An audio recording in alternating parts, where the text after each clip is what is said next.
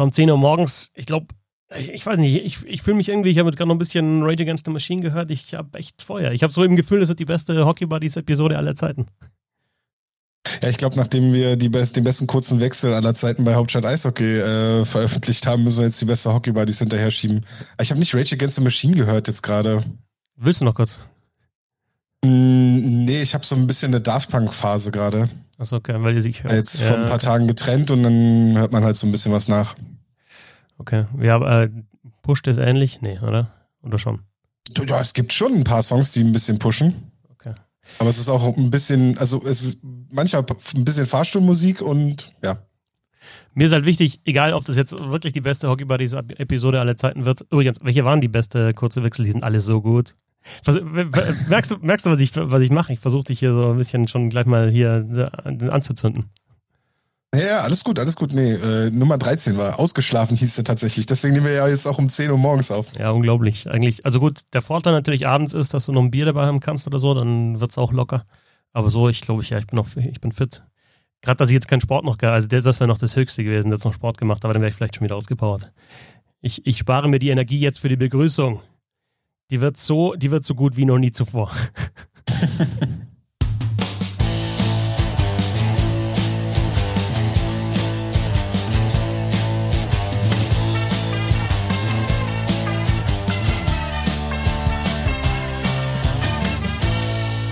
Habe Dere, schön, dass ihr dabei seid. Ich bin Christoph Fetzer. Bissl Hockey geht immer. And now, ladies and gentlemen, make some noise for the hockey buddies. And please welcome from Berlin, wearing number 47, Tom Kanzak. Servus Tom, alles gut? Guten Morgen, Fetzi, ja, alles super.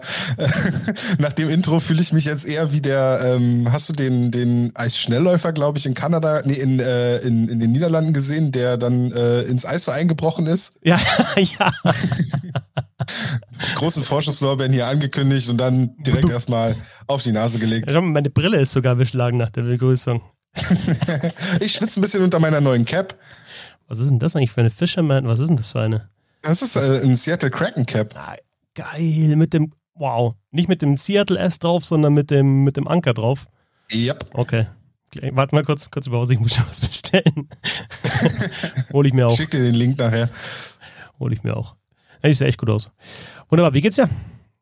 Äh, gut, ich bin äh, ausgeschlafen tatsächlich, was ungewohnt ist, äh, gerade als Schichtarbeiter, aber äh, die Schichten meinen es zuletzt äh, etwas besser mit mir. Wunderbar. Hast, äh, heute ist frei, gell? Dann zwischendrin mal auch nicht so schlecht. Heute habe ich mal frei und äh, ja, ich habe jetzt äh, im Verhältnis mal Frühschichten und dadurch äh, ja, ist der Schlafrhythmus etwas besser, glaube ich, als bei Nachtschichten, die ich ja sonst hauptsächlich mache. Ich habe mal im, im Studium habe ich gejobbt, Nachtschichten nicht, also das wäre nichts für mich.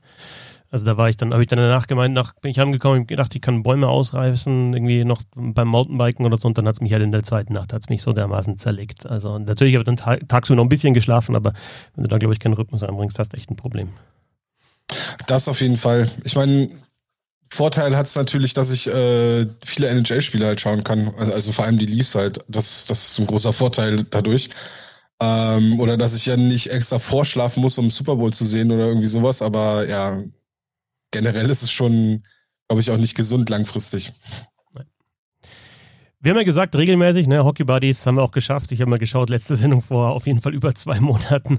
Ein bisschen blöd, aber ja. das Schöne ist jetzt an diesem, also wir haben ja jetzt zum letzten, beim letzten Mal haben wir genau eigentlich zu dem Format gefunden, das wir schon immer machen wollten, dass wir einfach so, klar, so ein bisschen aktuellen Bezug haben, aber grundsätzlich halt ein bisschen abnerden über Eishockey und äh, deswegen ist ja das Schöne daran, dass dieses Format dann zeitlos ist.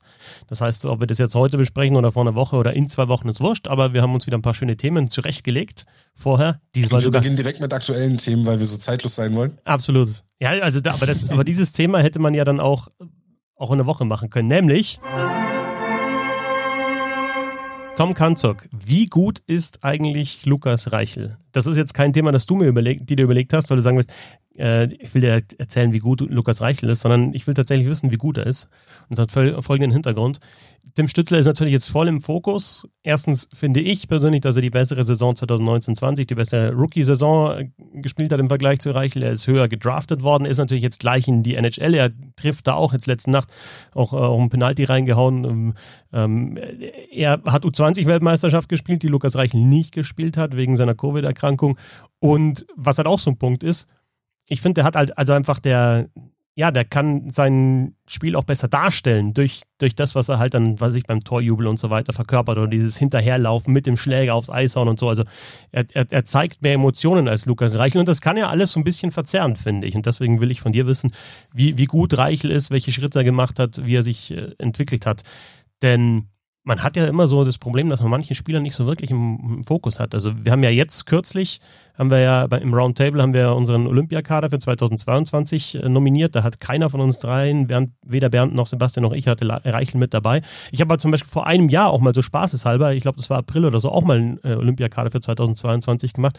Da war Leon Gawanke nicht mit dabei, weil ich den halt einfach überhaupt nicht auf dem Schirm hatte. Und jetzt ist er halt auf jeden Fall, äh, also nur aus dem Grund zweiter rechter Verteidiger, weil es halt noch einen Moritz Seider gibt. Moritz Seider auch rechts genau, schießt. Ja, genau. Sonst wäre er Nummer 1 Verteidiger und, und ich, und ich habe ihn halt komplett unter den Tisch fallen lassen. Deswegen will ich nicht den Fehler machen, Lukas Reichel unter den Tisch fallen zu lassen.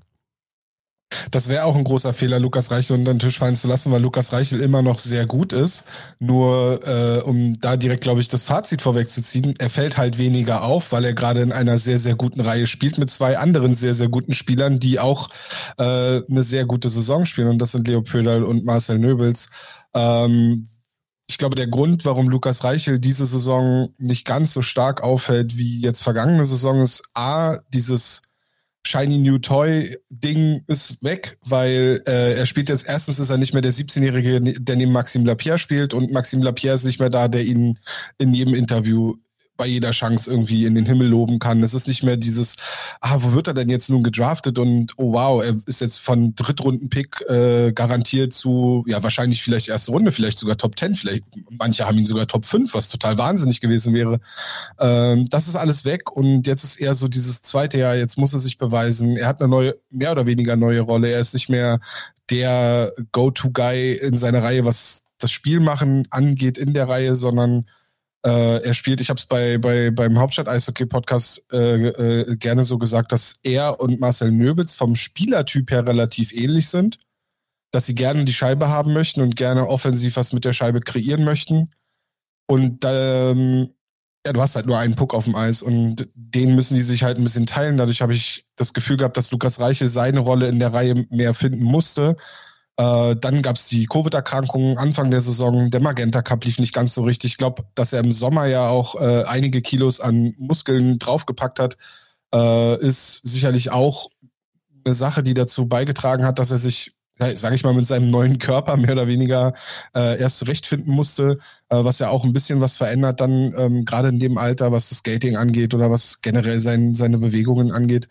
Aber grundsätzlich ist er immer noch gut und wenn man sich die Zahlen anschaut, klar, wie gesagt, das liegt auch an der Reihe, aber seine Zahlen sind alle besser. Er hat fast 12 Prozent mehr Expected Goals als letzte Saison in äh, jetzt 18 Spielen.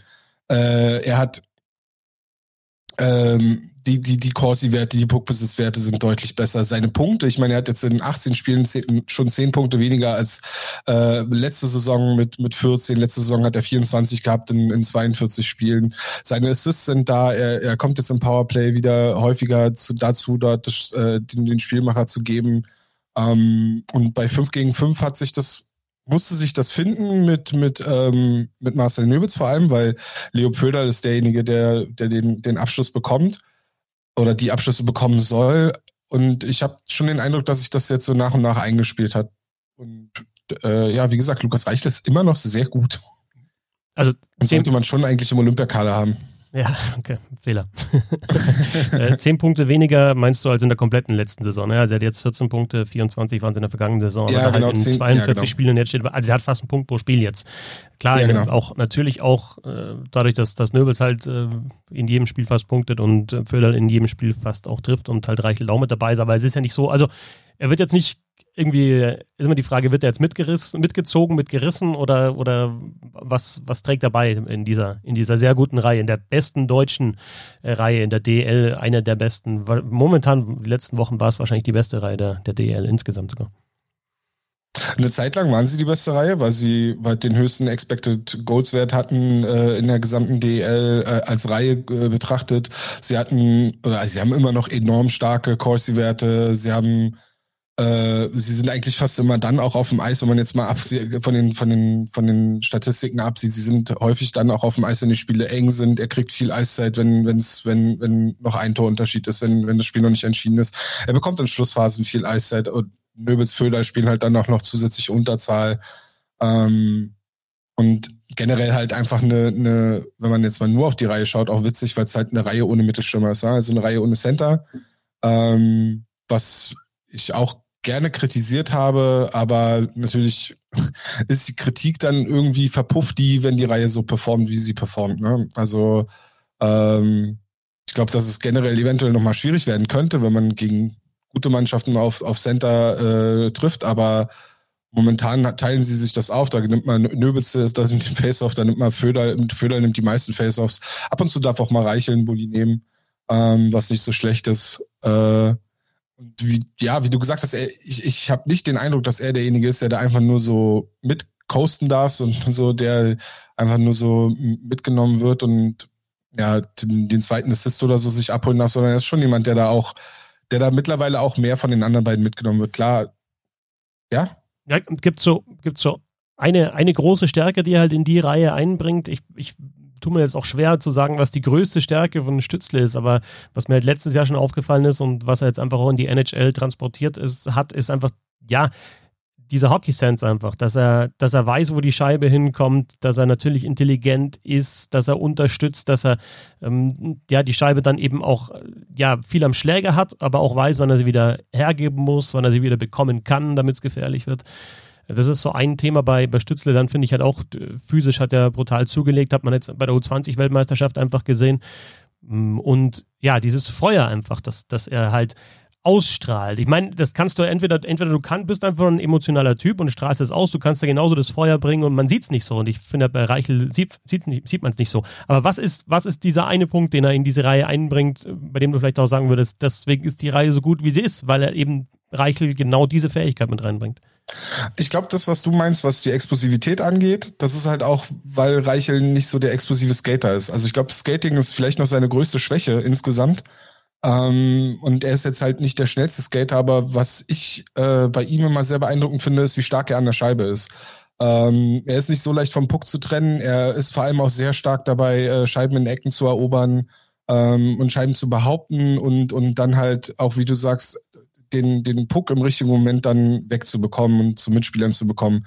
Was ähm, da dann halt wieder in der letzten Saison auffälliger war, dadurch, dass äh, Lapierre meistens äh, ihm auch mehr Platz gegeben hat, konnte er natürlich kreativer sein und hatte dann mehr Platz für seine Kreativität. Und ähm, Marcel Lübitz beispielsweise ist jemand, der äh, mehr Pack-Support spielt, der näher an seinen Mitspielern dran ist und und, und dadurch, also der, da ja auch eher gerne äh, eher der Spielmacher ist, äh, sich dann auch auf, auf kurzen Pässen die, die, die, die Scheiben holt. Und äh, das war so ein Ding, was am Anfang der Saison halt sich finden musste und ähm, mittlerweile besser geworden ist. Und ab mittlerweile gibt's auch häufiger die Szenen, wo Lukas Reichel was kreiert, wo Lukas Reichel was machen kann, weil auch Marcel Nöbels dann ihm hier und da halt einfach auch mal den Platz gibt spricht ja auch für Reichel, dass er jetzt einfach, also Lapierre war halt einfach ein ganz klassischer Center und ein Zwei-Wege-Center, der auch, glaube ich, seine ganze Karriere Center gespielt hat. Ja. Äh, unglaublich erfahrener Spieler. Ähm, Nöbels und, und Föderl jetzt einfach andere Spielertypen und wenn du da als 17-, 18-Jähriger eben dann mit, mit dich mit beiden zurechtfindest oder mit allen Stürmertypen zurechtfindest, spricht es eigentlich auch wieder für das, was du selber kannst und was, wie du halt Eishockey auch denkst. Ja, und das halt also ne, in dem Jahr, äh, also erstmal die Pandemie, dann der kurzfristige Abschied von seinem, von seinem Mentor quasi von, von Lapierre kurz vor, vor Beginn der Saison. Ähm, dann halt diese, die, die Reihe, sich da reinzufinden und so, das, der, der Draft, der glaube ich ja dann auch, und dann, jeder erwartet ja jetzt auch mehr. Jeder sagt jetzt, jetzt wurdest du gedraftet, du bist jetzt quasi, du hast jetzt quasi diesen Stempel NHL irgendwo auf dir drauf. Und du musst jetzt, du, wir wollen jetzt auch mehr sehen, ne? Und die Erwartungen sind vielleicht dann hier und da auch ein bisschen zu hoch. äh, an Lukas Reich, weil ist immer halt der ist immer noch 18. So, der ist immer noch äh, in der Lernphase und wir haben ja alle gesagt, Lukas Reichel ist schon sehr gut und hat ein sehr großes Talent. Aber im Vergleich zu Tim Stützle oder Moritz Seider, wenn wir jetzt die letzten beiden großen Talente, die frisch in die NHL rüber oder nach Nordamerika rübergegangen sind, äh, da ist halt dann, da ist noch eine Stufe dazwischen. So, wir haben natürlich haben wir scherzhaft immer gesagt, Lukas Reich ist deutlich besser als als Tim Stützle, ne? Als, als mit Berliner Brille halt ganz klar. Ähm, aber äh, wenn man jetzt auch sieht, wie, wie Tim Stütze sich in der NHL macht in seinen ersten paar Monaten dort drüben, ich meine, das sieht aus, als wenn er, als wenn er nur in Nordamerika gespielt hat, teilweise, ne? Ähm, und ja, äh, Gawanke zum Beispiel ist auch so ein, Gawanke ist zum Beispiel so ein Beispiel, wo, wo es halt auch erst später Klick gemacht hat. Natürlich wurde der gedraftet, weil er ein gutes letztes Jahr in der DNL hatte, wurde gedraftet für die, für die kanadische Juniorenliga und hat dann quasi in Nordamerika sich den Schliff geholt, den er jetzt hat, der ihn jetzt zu dem Spieler gemacht hat, den wir im Magenta Sport gesehen haben und der jetzt wieder in der AHL spielt und der sicher auch eine äh, NHL-Karriere haben wird. Ich denke auch, dass es für Reichel einfach richtig scheiße war, dass er diese U20-Weltmeisterschaft äh, ja, verpasst hat. Absolut. Also weiß ich jetzt nicht, ob es jetzt spielerisch scheiße war oder für die lang langfristige Entwicklung, aber aktuell für das Standing, das er hat. Weil wahrscheinlich, und das ist ja echt total verrückt, möglicherweise wird jetzt fast keiner über Florian Elias sprechen, weil möglicherweise halt dann doch irgendwie Stützle, Petaka, Reichel die drei gewesen wären und hätten halt alles zerschossen und, und hättest du gesagt, boah, dann vielleicht irgendwie, boah, der, der Reichel wieder die Scheibe behaupten kann. Und das ist genau das, was der Reihe noch fehlt und, und sensationell, wie gut der schon ist. Ne? Und, und, und jeder kann es sehen, weil sie auch kam im Fernsehen. Und das hat ihm halt gefehlt, einfach dieses Turnier, um sich da nochmal zu zeigen. Und nicht nur uns, sondern halt auch in Nordamerika. Dann hätte, ich glaube, dann hätte der hätte schon ein ganz anderes, äh, sicherlich hätte er ein anderes Standing, wenn er diesen, äh, dieses Turnier gespielt hätte, weil er wäre dann auch in, wahrscheinlich in der Reihe oder vielleicht hätte, hätte man auch andere Reihen ge gesehen und dann hätte man gesagt, wow, Deutschland hat ja nicht nur Stützel, sondern hat den One-Two-Punch dann auch mit Reichel noch mit dabei. Insofern, ja, das war halt einfach großes Pech. Ray Ferraro hätte dann nochmal groß über seinen Ausflug nach Berlin sprechen können und dass er da Lukas Reichel ja auch gesehen hat und genau, ja. äh, nicht nur Tim Stütze und die besten Fans der Liga und so. Ja. was, was glaubst du, also grundsätzlich, ich habe jetzt so einen Eindruck, ist schon gut, dass er nochmal dieses Jahr DL spielt, da jetzt auch wirklich dann nochmal ja, in Richtung Punkt pro Spiel geht, in einer guten Reihe spielt, sich dann nochmal weiterentwickeln kann, aber wie, wie geht es dann weiter? Also, was ist dann, wie schnell kommt der nächste Schritt und was glaubst du, was dann in der NHL passieren wird, wenn er da spielt? Ja, jetzt ärgere ich mich, dass ich den Artikel von Scott Powers noch nicht komplett zu Ende gelesen habe. Der hat ja kürzlich erst auf äh, The Athletic einen äh, sehr langen äh, Artikel über Lukas Reiche geschrieben und äh, ich vermute, dass es dann auch irgendwann darum gehen wird, wie die Chicago Blackhawks mit ihm weiter planen, die ja überraschend äh, gut jetzt mittlerweile in der Saison äh, drin sind. Ähm, dass er dieses Jahr noch in der DL spielt, war ja mehr oder weniger klar. Das also war eigentlich auch sein Plan noch bevor er gedraftet wurde. Ähm, ich vermute, dass er, dass er, wenn dann hoffentlich alles wieder mehr oder weniger normal läuft, er das äh, Training Camp auf jeden Fall vor der nächsten Saison mit den Blackhawks machen wird und äh, dann ja, mittelfristig entschieden wird, ob er nochmal nach Europa kommt und nochmal für die Eisbären spielt, ob man ihn vielleicht in einer, in einer anderen europäischen Liga ausprobiert, was äh, ja auch einige NHL-Teams jetzt machen, oder äh, ja, also ich, ja gut, mit 19, wenn er körperlich nochmal ein bisschen zulegt und wenn man ihn in die richtige Reihe stellt, wenn man jetzt nicht von ihm erwartet, der soll jetzt dritte Reihe Checking Line spielen, äh, dann, dann kann man da, glaube ich, was, was Gutes rausbekommen aus ihm, auch schon in der NHL. Und äh, man sieht ja jetzt auch an, jetzt Stützle, wenn wir ihn als Beispiel nehmen, aber man sieht es ja auch in Montreal an Suzuki oder an Kotkaniemi. Du musst jetzt nicht mehr, man muss jetzt nicht mehr, äh, ja, groß und breit wie ein Schrank sein, um in der NHL Fuß fassen zu können. Und es ist ja auch der normale Gang. Das vergisst man aktuell, weil Stützle halt einfach da schon so gut ist in der NHL, aber es ist ja. halt einfach selten, dass jemand ein Jahr oder in der ersten Saison, nachdem er gedraftet wurde, halt da voll mitspielt und dann halt auch die Rolle spielt, die er dann davor in, in Europa gespielt hat. Also selbst jetzt Lafreniere ja, oder Byfield, äh, die sind Vorstützle gedraftet worden, einfach selbst First-Round-Picks, die brauchen dann vielleicht noch ein bisschen. Und ja, also geht die Entwicklung halt weiter bei Lukas Reichel. Und dann 2022 auch Olympia. Da muss ich meinen Kader nochmal überarbeiten mit Reichel. Also das finde ich schon, das finde ich schon ganz schlimm. Also zwei Sachen die Woche, die mich sehr geärgert haben. Einmal Lukas Reichel nicht im Olympiakader und dann bei Shorthanded News der Wannsee als Outdoor-Spielplatz für, für die Eisbär, also als Outdoor-Spielort für die Eisbären Berlin. Also wirklich, halb Eishockey Deutschland wird angerufen, aber die, bei, bei, bei, den, bei, den, bei, bei Hauptstadt Eishockey meldet sich niemand. Das kann ich nicht nachvollziehen. Gut, Brandenburger Tor nehme ich noch hin, aber den Wannsee oder ah, es gibt ja noch Potsdam. Nee, Freunde. Ja, was dann? Also Brandenburg, also wenn du nicht am Brandenburger Tor spielst, wenn du es ja wirklich so machst, wie es die NHL jetzt gemacht hat am Lake Tower und vielleicht auch ohne Zuschauer, mit wenig Zuschauern, wenn es vor allem um die Bilder geht, dann wenn du da nicht am Brandenburger Tor spielst, dann hast du einen Fehler gemacht auf jeden Fall. Kannst du sogar als Brandenburger... in Hohenschönhausen auf dem Obersee. Da passt gerade so eine Eisfläche rauf. Okay. Ja, keine Ahnung, weiß ich nicht. Also, ja, aber der Wannsee ist ja so weit weg von, von, von, von allem, was die Eisfans. das. Aber man muss sagen. Ähm, Kannst du auch auf der Mecklenburger Seenplatte spielen. viel Arbeit haben sie sich gemacht. Also da jeden irgendwie äh, zu kontaktieren, außer natürlich, ich glaube, das war Absicht, dass sie da Hauptstadt Eishockey einfach rausgelassen haben. Und, äh, ja, weil Bernd hatte ja mit dem Brandenburger Tor auch eigentlich den Pick, den, glaube ich, Flo oder ich dann auch genannt hätten. Also wenn, wenn man rein auf die Bilder geht, Alexanderplatz oder, oder halt das Brandenburger Tor. Ja, geilste, geilste Venue ist sowieso in Schliersee, aber Schliersee hat ja kein, kein DL, äh, DL-Team, aber der Rink, äh, ich meine, jeder kennt ihn ja, der mir auf Social Media folgt.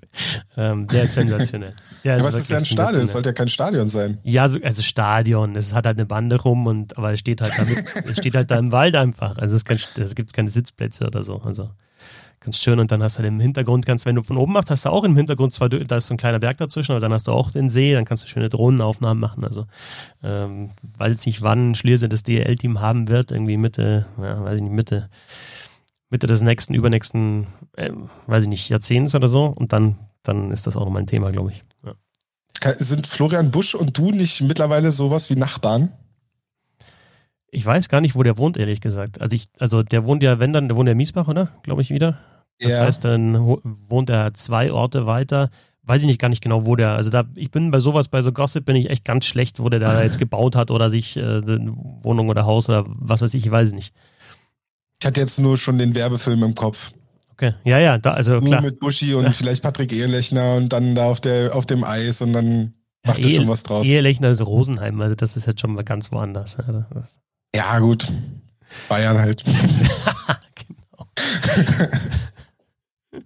Die geilste Geschichte zu Buschi ist ja immer noch, finde ich, da ist ja mal, ähm, war, gibt ja hier beim, vom Miesbacher Merkur einfach die Lokalzeitung, gibt es ja auch sowas wie Sportler des Jahres und da wurde halt Busch, als er damals halt dann Nationalmannschaft gespielt hat, äh, ja dann auch noch irgendwie ähm, DL-Meisterschaft ähm, Winning Goal geschossen hat ähm, und da einfach halt einer der besten Spieler, äh, deutschen Eishockeyspieler war ja, ist er auch mal, ich glaube, nochmal auf Zweiter oder Dritter geworden bei der Sportlerwahl, weil es bei uns ja echt immer so ist. Da war dann jahrelang, da war irgendwie eine, eine, eine was kann wie die, wie heißt das, die, also jetzt die aktuell die Rodlerin, die Geisenberger, dann Rebensburg natürlich Ski-Olympiasiegerin. Also da waren halt immer Wintersportlerinnen, waren halt einfach da und bei, bei den Männern war es dann oft, ähm, ja, Wieland war auch mit dabei, Markus Wieland, aber Eishockeyspieler waren da nicht, äh, nicht so oft dabei, die gewonnen haben. Auf jeden Fall hat er dann irgendwie im Interview gesagt, der größte Traum, den er hat, dass er irgendwann mal zwischen unterem Markt und oberen Markt in Miesbach eine Gondel baut, weil der, Weg da von unten nach oben, wenn man irgendwie unten vielleicht in der Kneipe war, ähm, nach oben zum Obermarkt so, so beschwerlich ist. Und das sind ungelogen halt so 200 Meter, wo es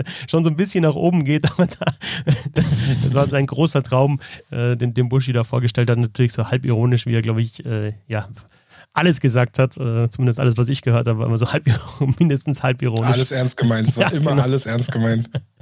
äh, die Gondel von unterem Markt zum oberen Markt in Miesbach. Äh, bis jetzt steht sie noch nicht, aber ich glaube, die wird dann auch irgendwann stehen. Schneller als auf jeden Fall ein Outdoor-Game in Schlese stattfinden wird. Sehr schön, so viel zu Lukas Reichel. Mein erstes Thema ist tatsächlich so eine, äh, eine Antwort auf äh, Hauptstadt-Eishockey, auf eine Diskussion, die ihr hattet in Jetzt einem der los. letzten äh, kurzen Wechsel. Und äh, ich will mich natürlich nicht eurem Kommentatoren-Bashing anschließen. Ich finde auch gar Soll nicht, Soll ich Flo kurz dazu holen? ja, genau. Ja, kannst du gerne. kannst gerne Konferenz machen. Nee, es, es, ging ja darum, es ging um diese eine Tor, dass die Griffith Pinguine ähm, geschossen haben. Äh, der, der, versuchte Lacrosse-Move von äh, Tianulin, der dann misslungen ist und dann äh, ja, wurde das zum Assist und das war dann ein Tor, was dann glaube ich auch in den Top 10 war. Hat nicht so funktioniert, wie sich das Tianulin äh, vorgestellt hat, ist trotzdem halt gefeiert worden ähm, on air. Ich, mir steht es überhaupt nicht zu und das ist jetzt auch überhaupt nicht Ziel dieser ganzen Diskussion, jetzt irgendwie zu sagen, äh, jemand anderes macht das so oder so oder ist es gut oder schlecht, steht mir überhaupt nicht zu, ist auch nicht meine Aufgabe. Mir geht es bloß darum, dir und euch dann auch so ein bisschen zu erzählen, was aktuell die Herausforderung einfach ist, äh, Eishockey-Spiele zu kommentieren. Und das, äh, euer, eure Vermutung war ja, dass es auch damit zusammenhängt, dass keine Zuschauer sind. Aber ich finde, das ist aktuell gar nicht so der, der größte Punkt. Aber das ist natürlich ein Thema ist, dass keine Zuschauer da sind. Das ist immer so, und das habe ich dir auch schon mal gesagt, dass man überlegt, was macht man jetzt damit? Gibt man mehr Gas noch einmal, weil man diese Zuschauer auch sozusagen, ja, dann die, die, die, die, die, die, Stimmung der Fans und die Emotionen der Fans so mit übernimmt und halt in seinen Kommentar einbaut, weil tatsächlich so, außer die Geräusche, die, die außen rum sind, das Einzige, was da drüber kommt, ist der Kommentator, ja.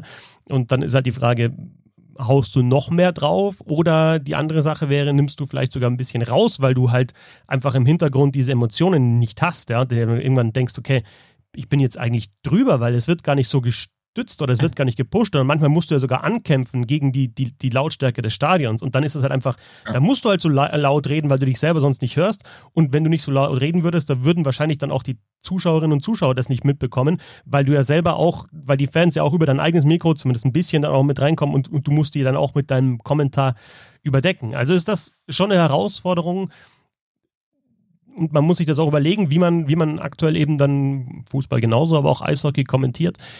Und ich habe dann noch tatsächlich gar nicht ähm, so, ich, ich weiß es weiterhin nicht. Ne? Ist es dann einfach lächerlich, wenn man, wenn man zu emotional ist, obwohl man genau weiß, das wäre jetzt eine brutal emotionale Situation und du musst es eigentlich genauso kommentieren. Wenn du aber diese, die Fans im Hintergrund nicht hast, die es einfach stützen und nochmal zusätzlich transportieren, wird es vielleicht dann sogar, ist es too much, ne, wenn du halt dann drauf gehst. Ähm, was auch eine ganz komische Situation ist, finde ich, und teilweise ähm, ja, hört man sich dann nochmal selber und, und, und, und denkt sich dann so, da fällt ein Tor und dann ist immer so, eigentlich sollst du ja so ein bisschen eine Vorgabe, du sollst da, wenn ein Tor gefallen ist, erstmal den Jubel so stehen lassen, die Emotionen.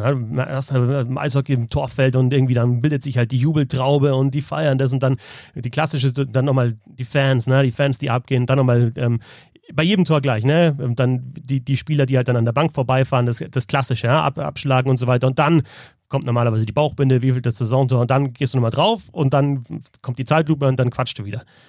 Aber das stehen zu lassen, da denkst du teilweise, was ist halt oh, mein, oh, mein Gott, was ist los? Warum sage ich nichts, wenn du es im Nachhinein mal hörst? Ne? jetzt ist Ruhe, weil du hast diesen brutalen Jubel, hast du aktuell einfach nicht. Es ist oft so, ja, fährst halt hin, ein bisschen ja, Handschuhe, zack, ein bisschen äh, fürs Band fertig und dann fährst du halt an der Bank vorbei und so. Und da hast du aber normalerweise geht es halt da ab. Ne? Der, der, der, der, Jubel ist halt, wenn Fans da sind, ist der Jubel halt auch ganz anders, weil sonst kommt, für die Spieler gilt wahrscheinlich das Gleiche wie für, für Kommentatoren, jetzt da völlig abzugehen bei einem äh, Hauptrundenspiel am 12. Spieltag, auch wenn es vielleicht ein Derby ist oder ein wichtiger Spiel, aber es ist halt das 3-0 und äh, es sind noch 10 Minuten zu spielen und es sind keine Fans da, da völlig auszuflippen, machst du halt auch nicht, ja, weil du, weil du machst es einfach nicht. Ja? Also du, freust dich natürlich über das Tor, aber es ist einfach nicht, das heizt dich nicht gegenseitig auf. Insofern, ja, weiß ich tatsächlich noch nicht, wie es, äh, wie es richtig ist. Und ähm, ich weiß aber auch nicht, ob sich so, also für mich fühlt sich's zu kommentieren, fühlt sich gar nicht so groß anders an. Es sind tatsächlich dann die Momente, wo du denkst, okay, da müssten jetzt Emotionen, Emotionen eigentlich da sein, da müsste jetzt eigentlich laut sein und es ist nicht laut. Dann fällst du wieder ein, oh, es fehlt ja was und es fehlt ja mit das Wichtigste, die Fans sind nicht da. Aber so beim Kommentieren schaue ich halt einfach Eishockey und rede drüber und es fällt mir gar nicht auf. Ich, ich weiß nicht, wie es beim Zuschauen. Ist es beim, ist es beim Zuschauen groß anders oder hat man sich mittlerweile auch dran gewöhnt? Das große Problem für mich ist ja dadurch, also ich bin ehrlich, ich schaue wenig DL, DEL, und wenn dann auch hauptsächlich in der Nordgruppe. Und dadurch habe ich dich ja kaum als Kommentator.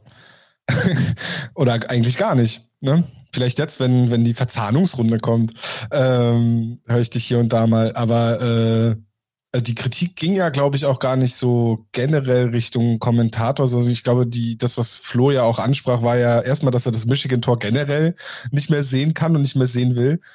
Und das, dann sind wir irgendwie darauf gekommen, dass ja der Kommentar halt dann auch noch kommt. Also der Kommentar hat dazu beigetragen, dass diese Szene wichtiger oder stärker aussah, als sie am Ende eigentlich war. Es war ein missglücktes Michigan-Tor eigentlich. Ähm, und grundsätzlich, also ich finde tatsächlich in der Nordgruppe gibt es ja auch ein, zwei Kommentatoren, die ich, die ich finde, die das richtig gut machen. Und dann gibt es halt welche, die es nicht so gut machen. Und das ist halt, also ich glaube, äh, fragst du zehn Eishockey-Fans in, in Deutschland, dann werden die genau dasselbe behaupten. So, es gibt sicherlich auch äh, Leute, die nicht mögen, wie du Spiele kommentierst und die dann eher äh, einen Kommentar von jemandem gerne hören, den ich zum Beispiel äh, nicht mag für die Art und Weise, wie er, wie er Spiele kommentiert. Und das ist äh, fair und so ist es halt, ne? Also ich meine, wenn wir es jetzt mal nach Nordamerika verlagern, da gibt es auch Leute, die, die, die mochten Doc Emmerich oder so und, und mir war es dann, ich mochte ihn am Anfang auch und irgendwann war es mir dann halt auch ein bisschen drüber, wie er es halt kommentiert hat, weil es sich dann vielleicht auch hier und da einfach wiederholt hat. Ähm, und ich glaube, das, da sind wir dann bei den berühmten Geschmäckern, die sich gerne unterscheiden und das ist, ist, ist okay. Ähm, ich glaube, woran sich hier viele dann halt reiben, ist einfach die Tatsache, dass es halt in der DL bei den Kommentatoren halt ja einen Unterschied gibt zwischen denjenigen, wo man merkt, dass sie viel Eishockey kommentieren und, und vielleicht sich auch noch mehr damit beschäftigen oder halt tiefer drin sind, das Spiel besser lesen können, sage ich jetzt mal. Und dann halt die, die, ja, wie sage ich das, äh, Berufskommentatoren, die halt ein breiteres Spektrum oder die, die deutlich die vielleicht ihr, ihr, ihr, ihr, ihre Stärken in anderen Sportarten haben, sagen wir es mal so.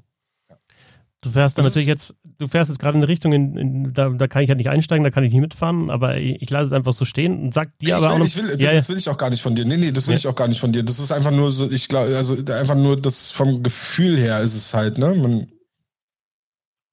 gibt halt Kollegen, die, die gibt halt auch andere Kollegen von dir, die finde ich richtig gut in der DL.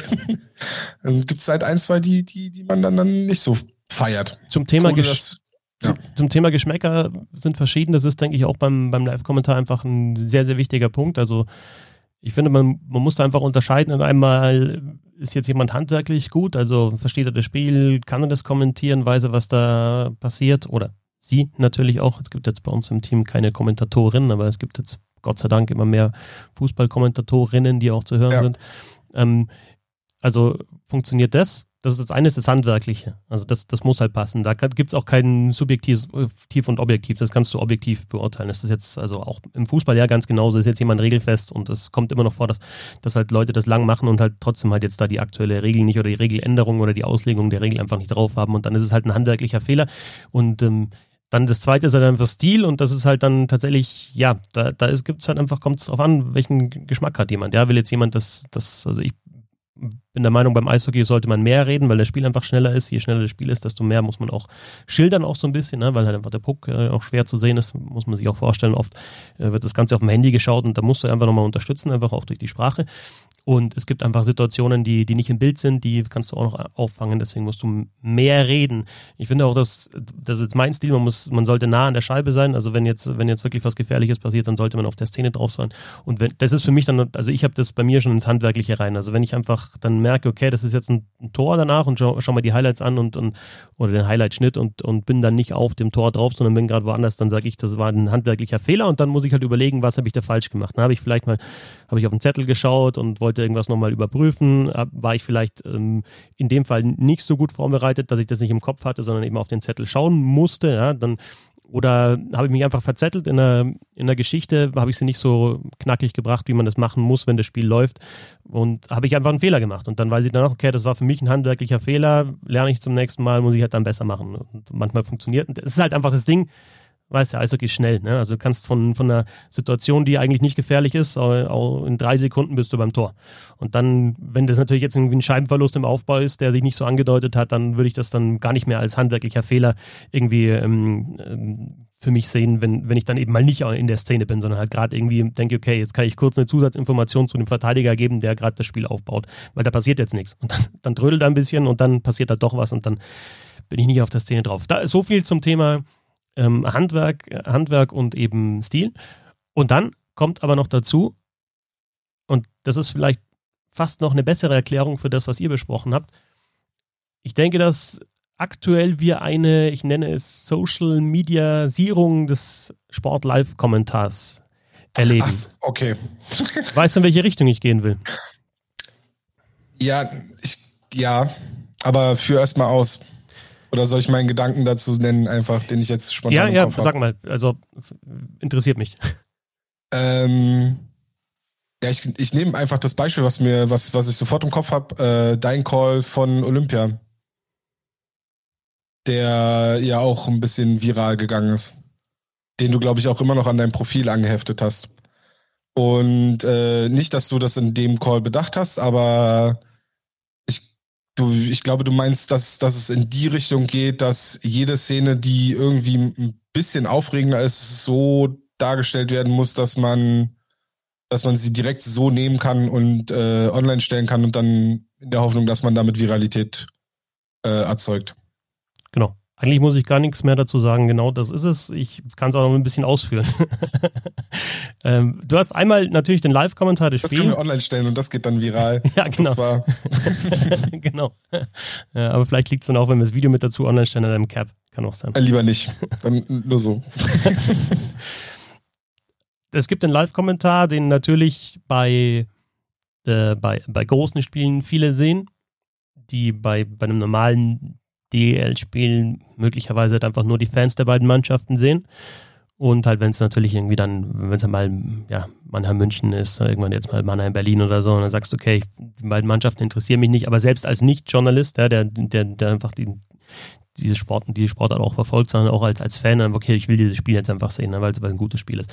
Aber also nicht jeder sieht einfach das Live-Spiel. Das Ganze wird dann verdichtet in die Highlights, die sehr, sehr wichtig sind. Das ist auch ein wichtiger Teil der Produktion, dass man nach, nach den, das ist zwar immer so, es ist halt, du bist durch eigentlich, Live-Spiel ist vorbei, da musst du ein bisschen warten, bis die Highlights geschnitten sind. Aktuell sind wir im Stadion und vertonen dann aus vom Platz, äh, vertonen wir dann die Highlights, sonst sind, sind wir tatsächlich im Ü-Wagen, der immer vor Ort ist bei den Magenta Sportproduktionen.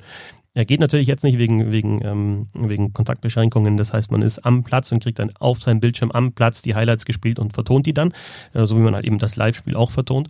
Ähm, also schon verdichtet. Und das ist natürlich das, was ja möglicherweise alle Eishockey-Fans sehen, weil nicht jeder sagt, okay, ich nehme jetzt da die abends die zwei, drei Stunden Zeit und Real Life ist ja auch so ein Thema, ne? Wer schaut schon, schon wirklich Real Life, wenn das Spiel halt durch ist und man kennt das Ergebnis? Machen auch nicht viele, aber die Highlights, die sind halt fünf Minuten, die schaut man sich normalerweise an, weil man wissen will, okay, wer hat jetzt da die Tore geschossen, wie, wie ist das jetzt alles passiert? Das ist schon mal eine Verdichtung. Und dann gibt es natürlich jetzt aktuell einfach noch die krassere Verdichtung auf 15, 20, 30 Sekunden. Einmal natürlich die Social Media Clips, ähm, die dann bei Instagram und Twitter eben auch laufen. Oder halt auch einfach zum Beispiel sowas wie Top 10. Ne? Und, und, und das gibt es ja nicht nur, es gibt ja nicht nur die Top 10 von Magenta Sport, sondern es gibt auch äh, ähnliche Formate einfach in, bei, bei anderen Produktionen, wo du halt weißt, okay, wenn jetzt wirklich ein geiles Tor fällt, dann bist du halt da mit dabei. Und dann einmal, also Seidenberg, Olympia, Spiel gegen die Schweiz, entscheidendes Tor in der Verlängerung, da bist du einfach so im Moment drin als Kommentator. Also wenn du Olympische Spiele kommentierst und Deutschland gewinnt da gerade mit einem Tor in Verlängerung, dann denkst du nicht im ersten Moment dran, oh, okay, das wird jetzt sicherlich rausgeklippt, also muss ich da, das ist jetzt wichtig, da muss ich da sein. Aber aktuell ist es tatsächlich schon so, wenn es sowas wie gibt, gibt wie die Top Ten und du merkst, okay, da entwickelt sich eigentlich eine geile Szene und einer dangelt sich durch und, und, und macht halt dann die Bude und dann, dann weißt du, okay, da bist du drin in den, in den Top Ten mit diesem Tor und ich habe jetzt gesagt, du bist drin weil es halt einfach so ist. Ich bin halt dann mit dabei, ne, als Kommentator, weil das ist meine Stimme. Das heißt, natürlich weißt du dann, okay, das, das ist jetzt was, was, was halt auch irgendwie dann ähm, eben Klickzahlen erzeugen wird, das muss gut sein. Und vielleicht denkst du auch, okay, das muss jetzt richtig gut sein. Und gut möglich, dass man da einfach dann ja übertreibt, einfach overpaced und das, das ist einfach so. Und das geht mir auch so, weil du willst natürlich als Kommentator, du brauchst ja, du brauchst eine On-Air-Personality, du musst einfach, du, du, du brauchst einen Wiedererkennungswert, weil sonst, wenn, wenn jeder Eishockey kommentieren kann, dann kann jeder Eishockey kommentieren, dann kann jeder meinen Job machen. Und äh, wenn jetzt aber jemand sagt, okay, den kenne ich, dem, dem mag ich, da höre ich gern zu, dann ist es halt, geht das für mich in Richtung On-Air-Personality und die muss halt passen. Und das heißt, du, du, weißt natürlich selber auch, okay, wenn das jetzt ein, ein, geiles Tor ist, dann ist deine Stimme mit diesem Tor, wird die halt dann verbreitet und geht halt auch viral. Und dann gebe ich offen zu, dann bist du als, wir sind alles Narzissten, ja, Kommentatoren auf jeden Fall. Äh, ja, natürlich, auf jeden Fall. Natürlich. Und dann, dann, dann, dann willst du natürlich, dass es gut ist und dann willst du eigentlich auch, dass es gefeiert wird, ne? Also das ist das, das Thema so ein bisschen auch, wir kriegen ja auch für alles, was wir machen, kriegen wir irgendwie Feedback. Wenn wir mal kein äh, Feedback bekommen für irgendwas, dann denken wir, sind da alle tot draußen. Ne? Was ist denn los hier? Ich bin doch auf Twitter und Instagram. Keiner liked irgendwie was oder keiner schreibt mir nicht mal, dass es irgendwie blöd war oder kein Fan beschwert sich, dass ich jetzt scheiße kommentiert habe, weil ich äh, irgendwie gesagt habe, dass die andere Mannschaft, die 6-1 gewonnen hat, besser war und so Sachen. Schaust aufs Handy, aber es kommt ja gar nichts. Du bist halt, du bist mittlerweile halt tatsächlich, also das ist so, geht so ein bisschen in Richtung Sucht und äh, Aufmerksamkeit, die du halt einfach immer bekommst und deswegen auch haben willst. Ne? Und das ist in anderen Jobs vielleicht anders, aber bei uns ist es eben so. Und genau, ich habe mir vorgenommen, da jetzt mal äh, offen drüber zu sprechen und ich glaube, ich habe es äh, geschafft. Und ich habe dir möglicherweise erklärt, warum manche Live-Calls so sind, äh, wie sie sind. Ja. Ich glaube nur nicht, dass die dritte Wiederholung in die Highlight-Packs kommt, bei der man dann nochmal genau dasselbe kommentiert. Aber Ja, ist halt die Frage, wie dann der Ton auch wieder dazugeschnitten wird. So, da kann man ja auch ein bisschen tricksen, ne? Also, wenn man, okay, wenn man so, ah, okay, jetzt bei der ersten. ersten ich glaube, ich habe dir privat auch schon mal gesagt, dass es mein Wunsch eigentlich eher wäre, dass der Live-Call auch in die Highlights genommen wird und ihr das nicht nochmal vertonen müsstet. Aber das scheitert ja dann auch manchmal vielleicht daran, dass dann vielleicht äh, Aufmerksamkeit, wie du gesagt hast, vielleicht ist man dann doch mal drei Sekunden hinter der Scheibe oder, na gut, drei Sekunden wäre schon echt extrem viel, aber eine Sekunde hinter der Scheibe.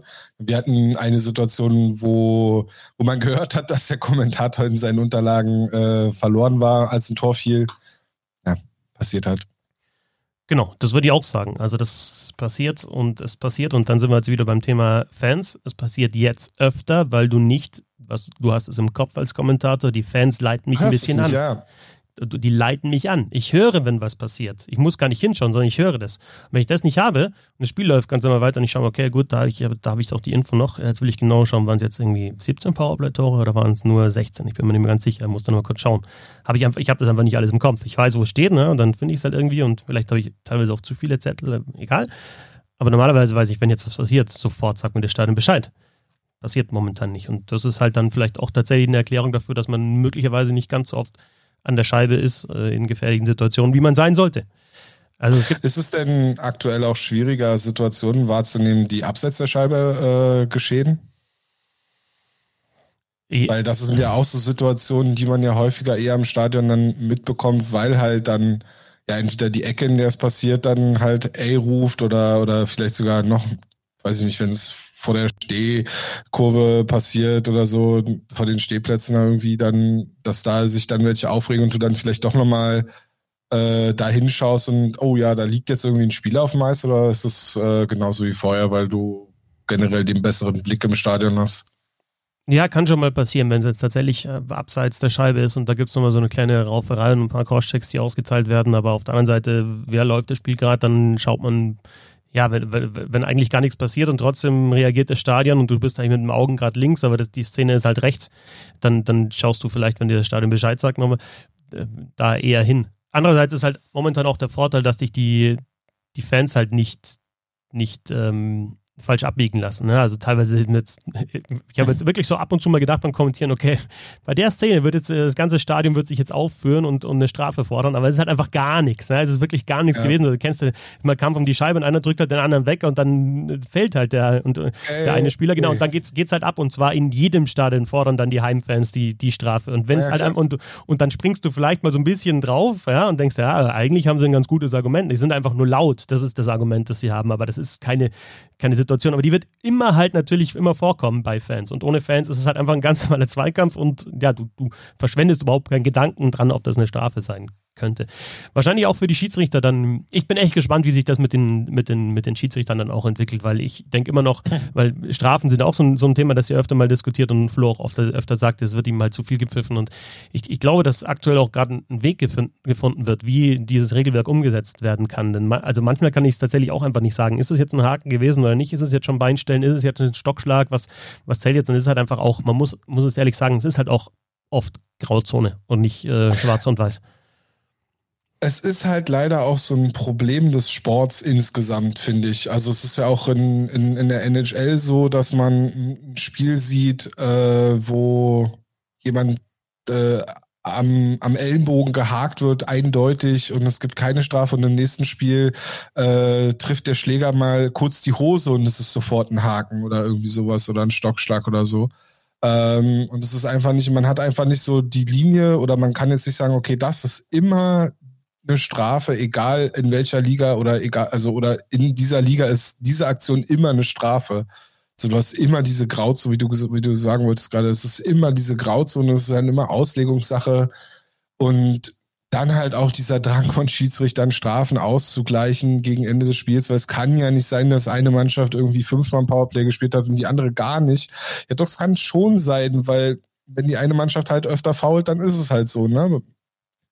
Ähm, also es war, war ich hatte, glaube ich, auch von, vor ein paar Wochen mal so getwittert, dass es halt, es ist schon verrückt, dass eine Mannschaft wie äh, die Leafs, die verhältnismäßig viel Puckbesitz hat, oder auch die Eisbären halt so eine schlechte, äh, ähm, so ein schlechtes Verhältnis von Überzahlspielen hat. Oder beziehungsweise so generell so wenig in Überzahl spielen darf. Ja, das ist aber permanent im Podcast kannst du schon davon ausgehen, dass du häufiger gefault wirst. Ja, aber das ist halt dann vielleicht auch so ein bisschen der Gedanke im Hinterkopf, dass du halt, äh, ja, natürlich fair sein musst als Schiedsrichter und ähm, also du, du, darfst da nicht ausgleichen, ne? Das ist halt dann, das ist halt das Ding. Und wenn halt eine Mannschaft im 5 gegen 5 schon überlegen ist, dann denkst du vielleicht, okay, gut, dann machst du vielleicht tatsächlich bei der unterlegenen Mannschaft hast dann vielleicht einen, einen Call mehr mal dabei, der, der, der eigentlich nicht, so nicht auftreten dürfte. Weil natürlich, klar, die Mannschaft, die bessere hat normalerweise, besser ist, hat normalerweise öfter ähm, auch Powerplay. Aber es ist halt ein dynamisches Spiel mit, mit Menschen, die handeln, ja, und auf dem Eis, also die, die, die spielen und auch die pfeifen. Insofern ist es klar, dass es halt von Spiel zu Spiel ein bisschen anders ist. Ich finde es wichtig, dass in ein, im Spiel die Linie passt, auf jeden Fall, dass das halt, dass da einfach die, die gleiche Messlatte einfach angelegt wird. Und natürlich ist es wünschenswert, dass es von Spiel zu Spiel und dann auch bei unterschiedlichen Schiedsrichtern ähnlich oder gleich ist, aber das, das wird nie der Fall sein. Und auch bei, bei richtig guten Schiedsrichtern äh, ist das, kann das nicht der Fall sein, weil es einfach nicht geht. Ne? Du weißt vielleicht, der Spieler dann irgendwann, okay, der pfeift so und so, der lässt das vielleicht mal laufen. Ähm, der ähm, ähm, Popisch hat ja bei Ben Dionis auch äh, gesagt, dass, dass man schon so ein bisschen Schiedsrichter scoutet ne? und auch ihnen, also sie machen das zumindest, dass halt den Spielern vorher sagen, okay, heute der und der und der, da geht das vielleicht mal oder so und das finde ich schon, ja, das gehört dann vielleicht auch zur Spielvorbereitung einfach mit dazu. Ja, ich denke, das werden alle Teams irgendwie in irgendeiner Form machen. Habe ich die, die Kommentatoren-Frage, äh, die Kommentatoren-Diskussion, ist die für dich abgeschlossen oder hast du noch eine Frage? Ich glaube, die werden wir, werden wir noch ein paar Mal führen oder in irgendeiner anderen Form. Also ich meine, wir haben beim letzten Mal über, über die Medien gesprochen, wir haben jetzt schon wieder über mehr oder weniger Medien gesprochen. Ich glaube, dass es einfach ein Thema ist, was dich beschäftigt, weil du halt äh, direkt drin dabei bist. Und ich durfte ja mal eine kurze Zeit lang mehr oder weniger so reinschnuppern und wir machen halt jetzt zwar auch irgendwie journalistischen Content, wenn man so will, aber wir sind bei weitem nicht da, wo, wo, sag ich mal, äh, jetzt selbst die ja, wo du bist oder wo, wo die anderen Kollegen sind, äh, Shorthand News oder halt bisschen Hockey Roundtable, so die Kollegen, ne, Bernd und, und äh, Sebastian oder Christoph. Deswegen, äh, wir schauen eigentlich immer eher von, von außen drauf und denken, also vielleicht haben wir auch manchmal die Navi Naivität zu sagen, ja, es ist eigentlich gar nicht so schwer, aber ehrlich gesagt will ich den, will ich den Job auch nicht machen. Also, oder könnte ich es, glaube ich, so auch gar nicht. Sicherlich fällt mir hier und da mehr auf. Äh, und äh, vielleicht wäre ich wäre ich ein guter Regieassistent und könnte den Kommentator darauf hinweisen. Guck doch mal nach links, da, da, da passiert gerade was.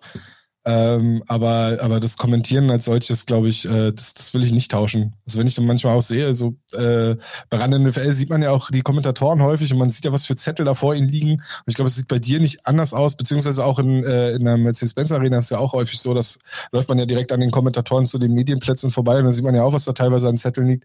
Ähm, ich bin so schon ein sehr unaufgeräumter Mensch. Äh, ich glaube, ich würde da komplett die Übersicht verlieren und irgendeinen Quatsch erzählen und äh, weiß ich nicht äh, Wayne Gretzky zum besten Spieler der Eisbärengeschichte machen oder sowas.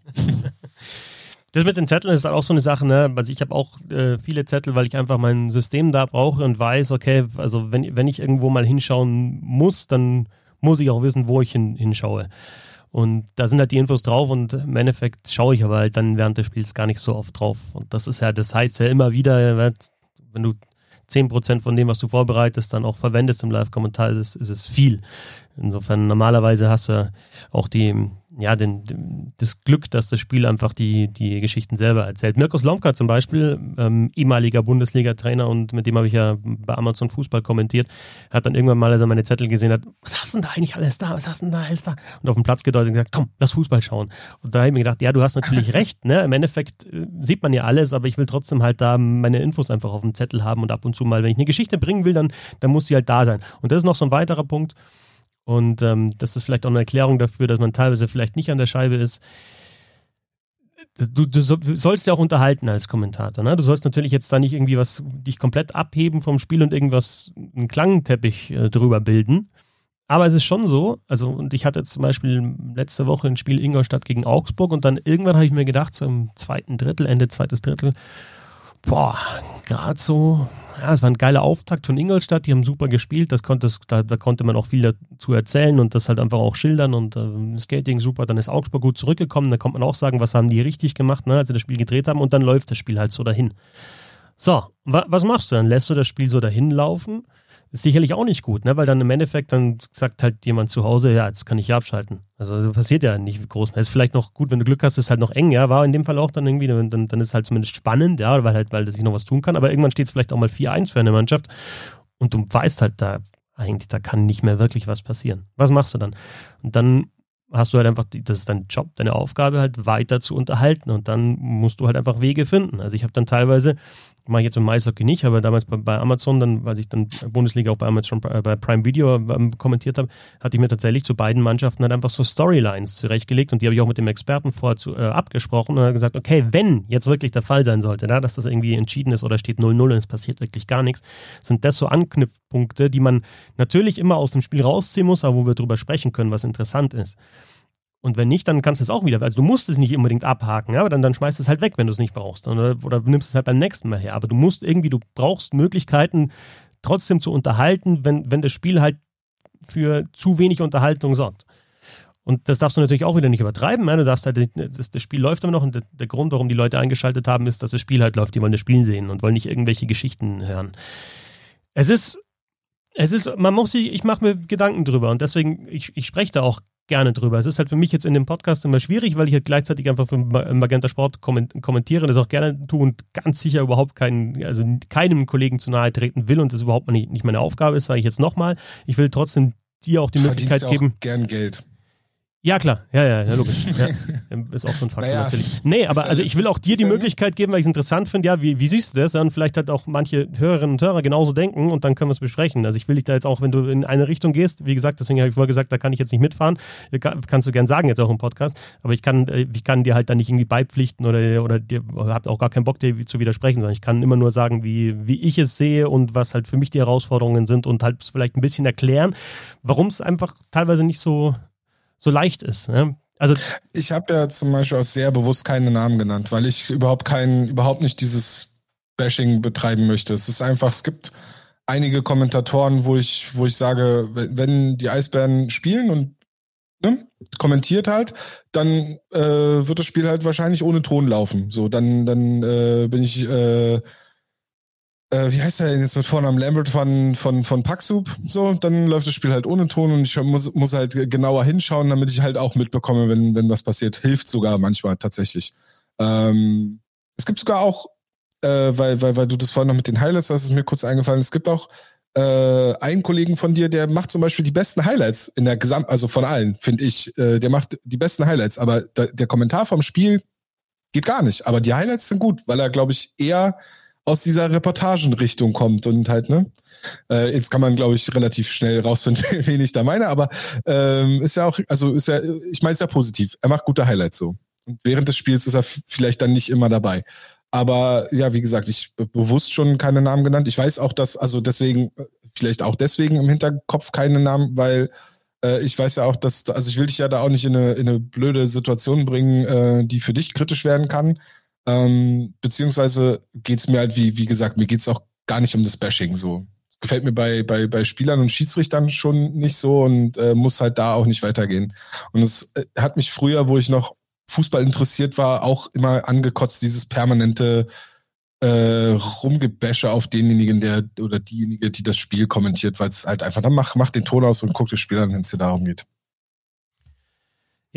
Ähm, genau, also soll auch in dem Podcast, das ist mir auch wichtig, dass es nicht in die Richtung gehen soll. Ich höre zum Beispiel Paxub äh, weiterhin sehr, sehr gern, aber dann immer halt irgendwie sich lächerlich äh, lustig machen über halt äh, Leute, die in dem Business arbeiten oder auch über Spiele halt dann einfach, was ist es so eine Pfeife oder sonst was. Ne? Also eine komplette Pfeife kannst du nicht sein, wenn du in der HL spielst oder ein, ein Spiel bei Magenta Sport kommentierst. Das, also, und die Geschmäcker sind verschieden.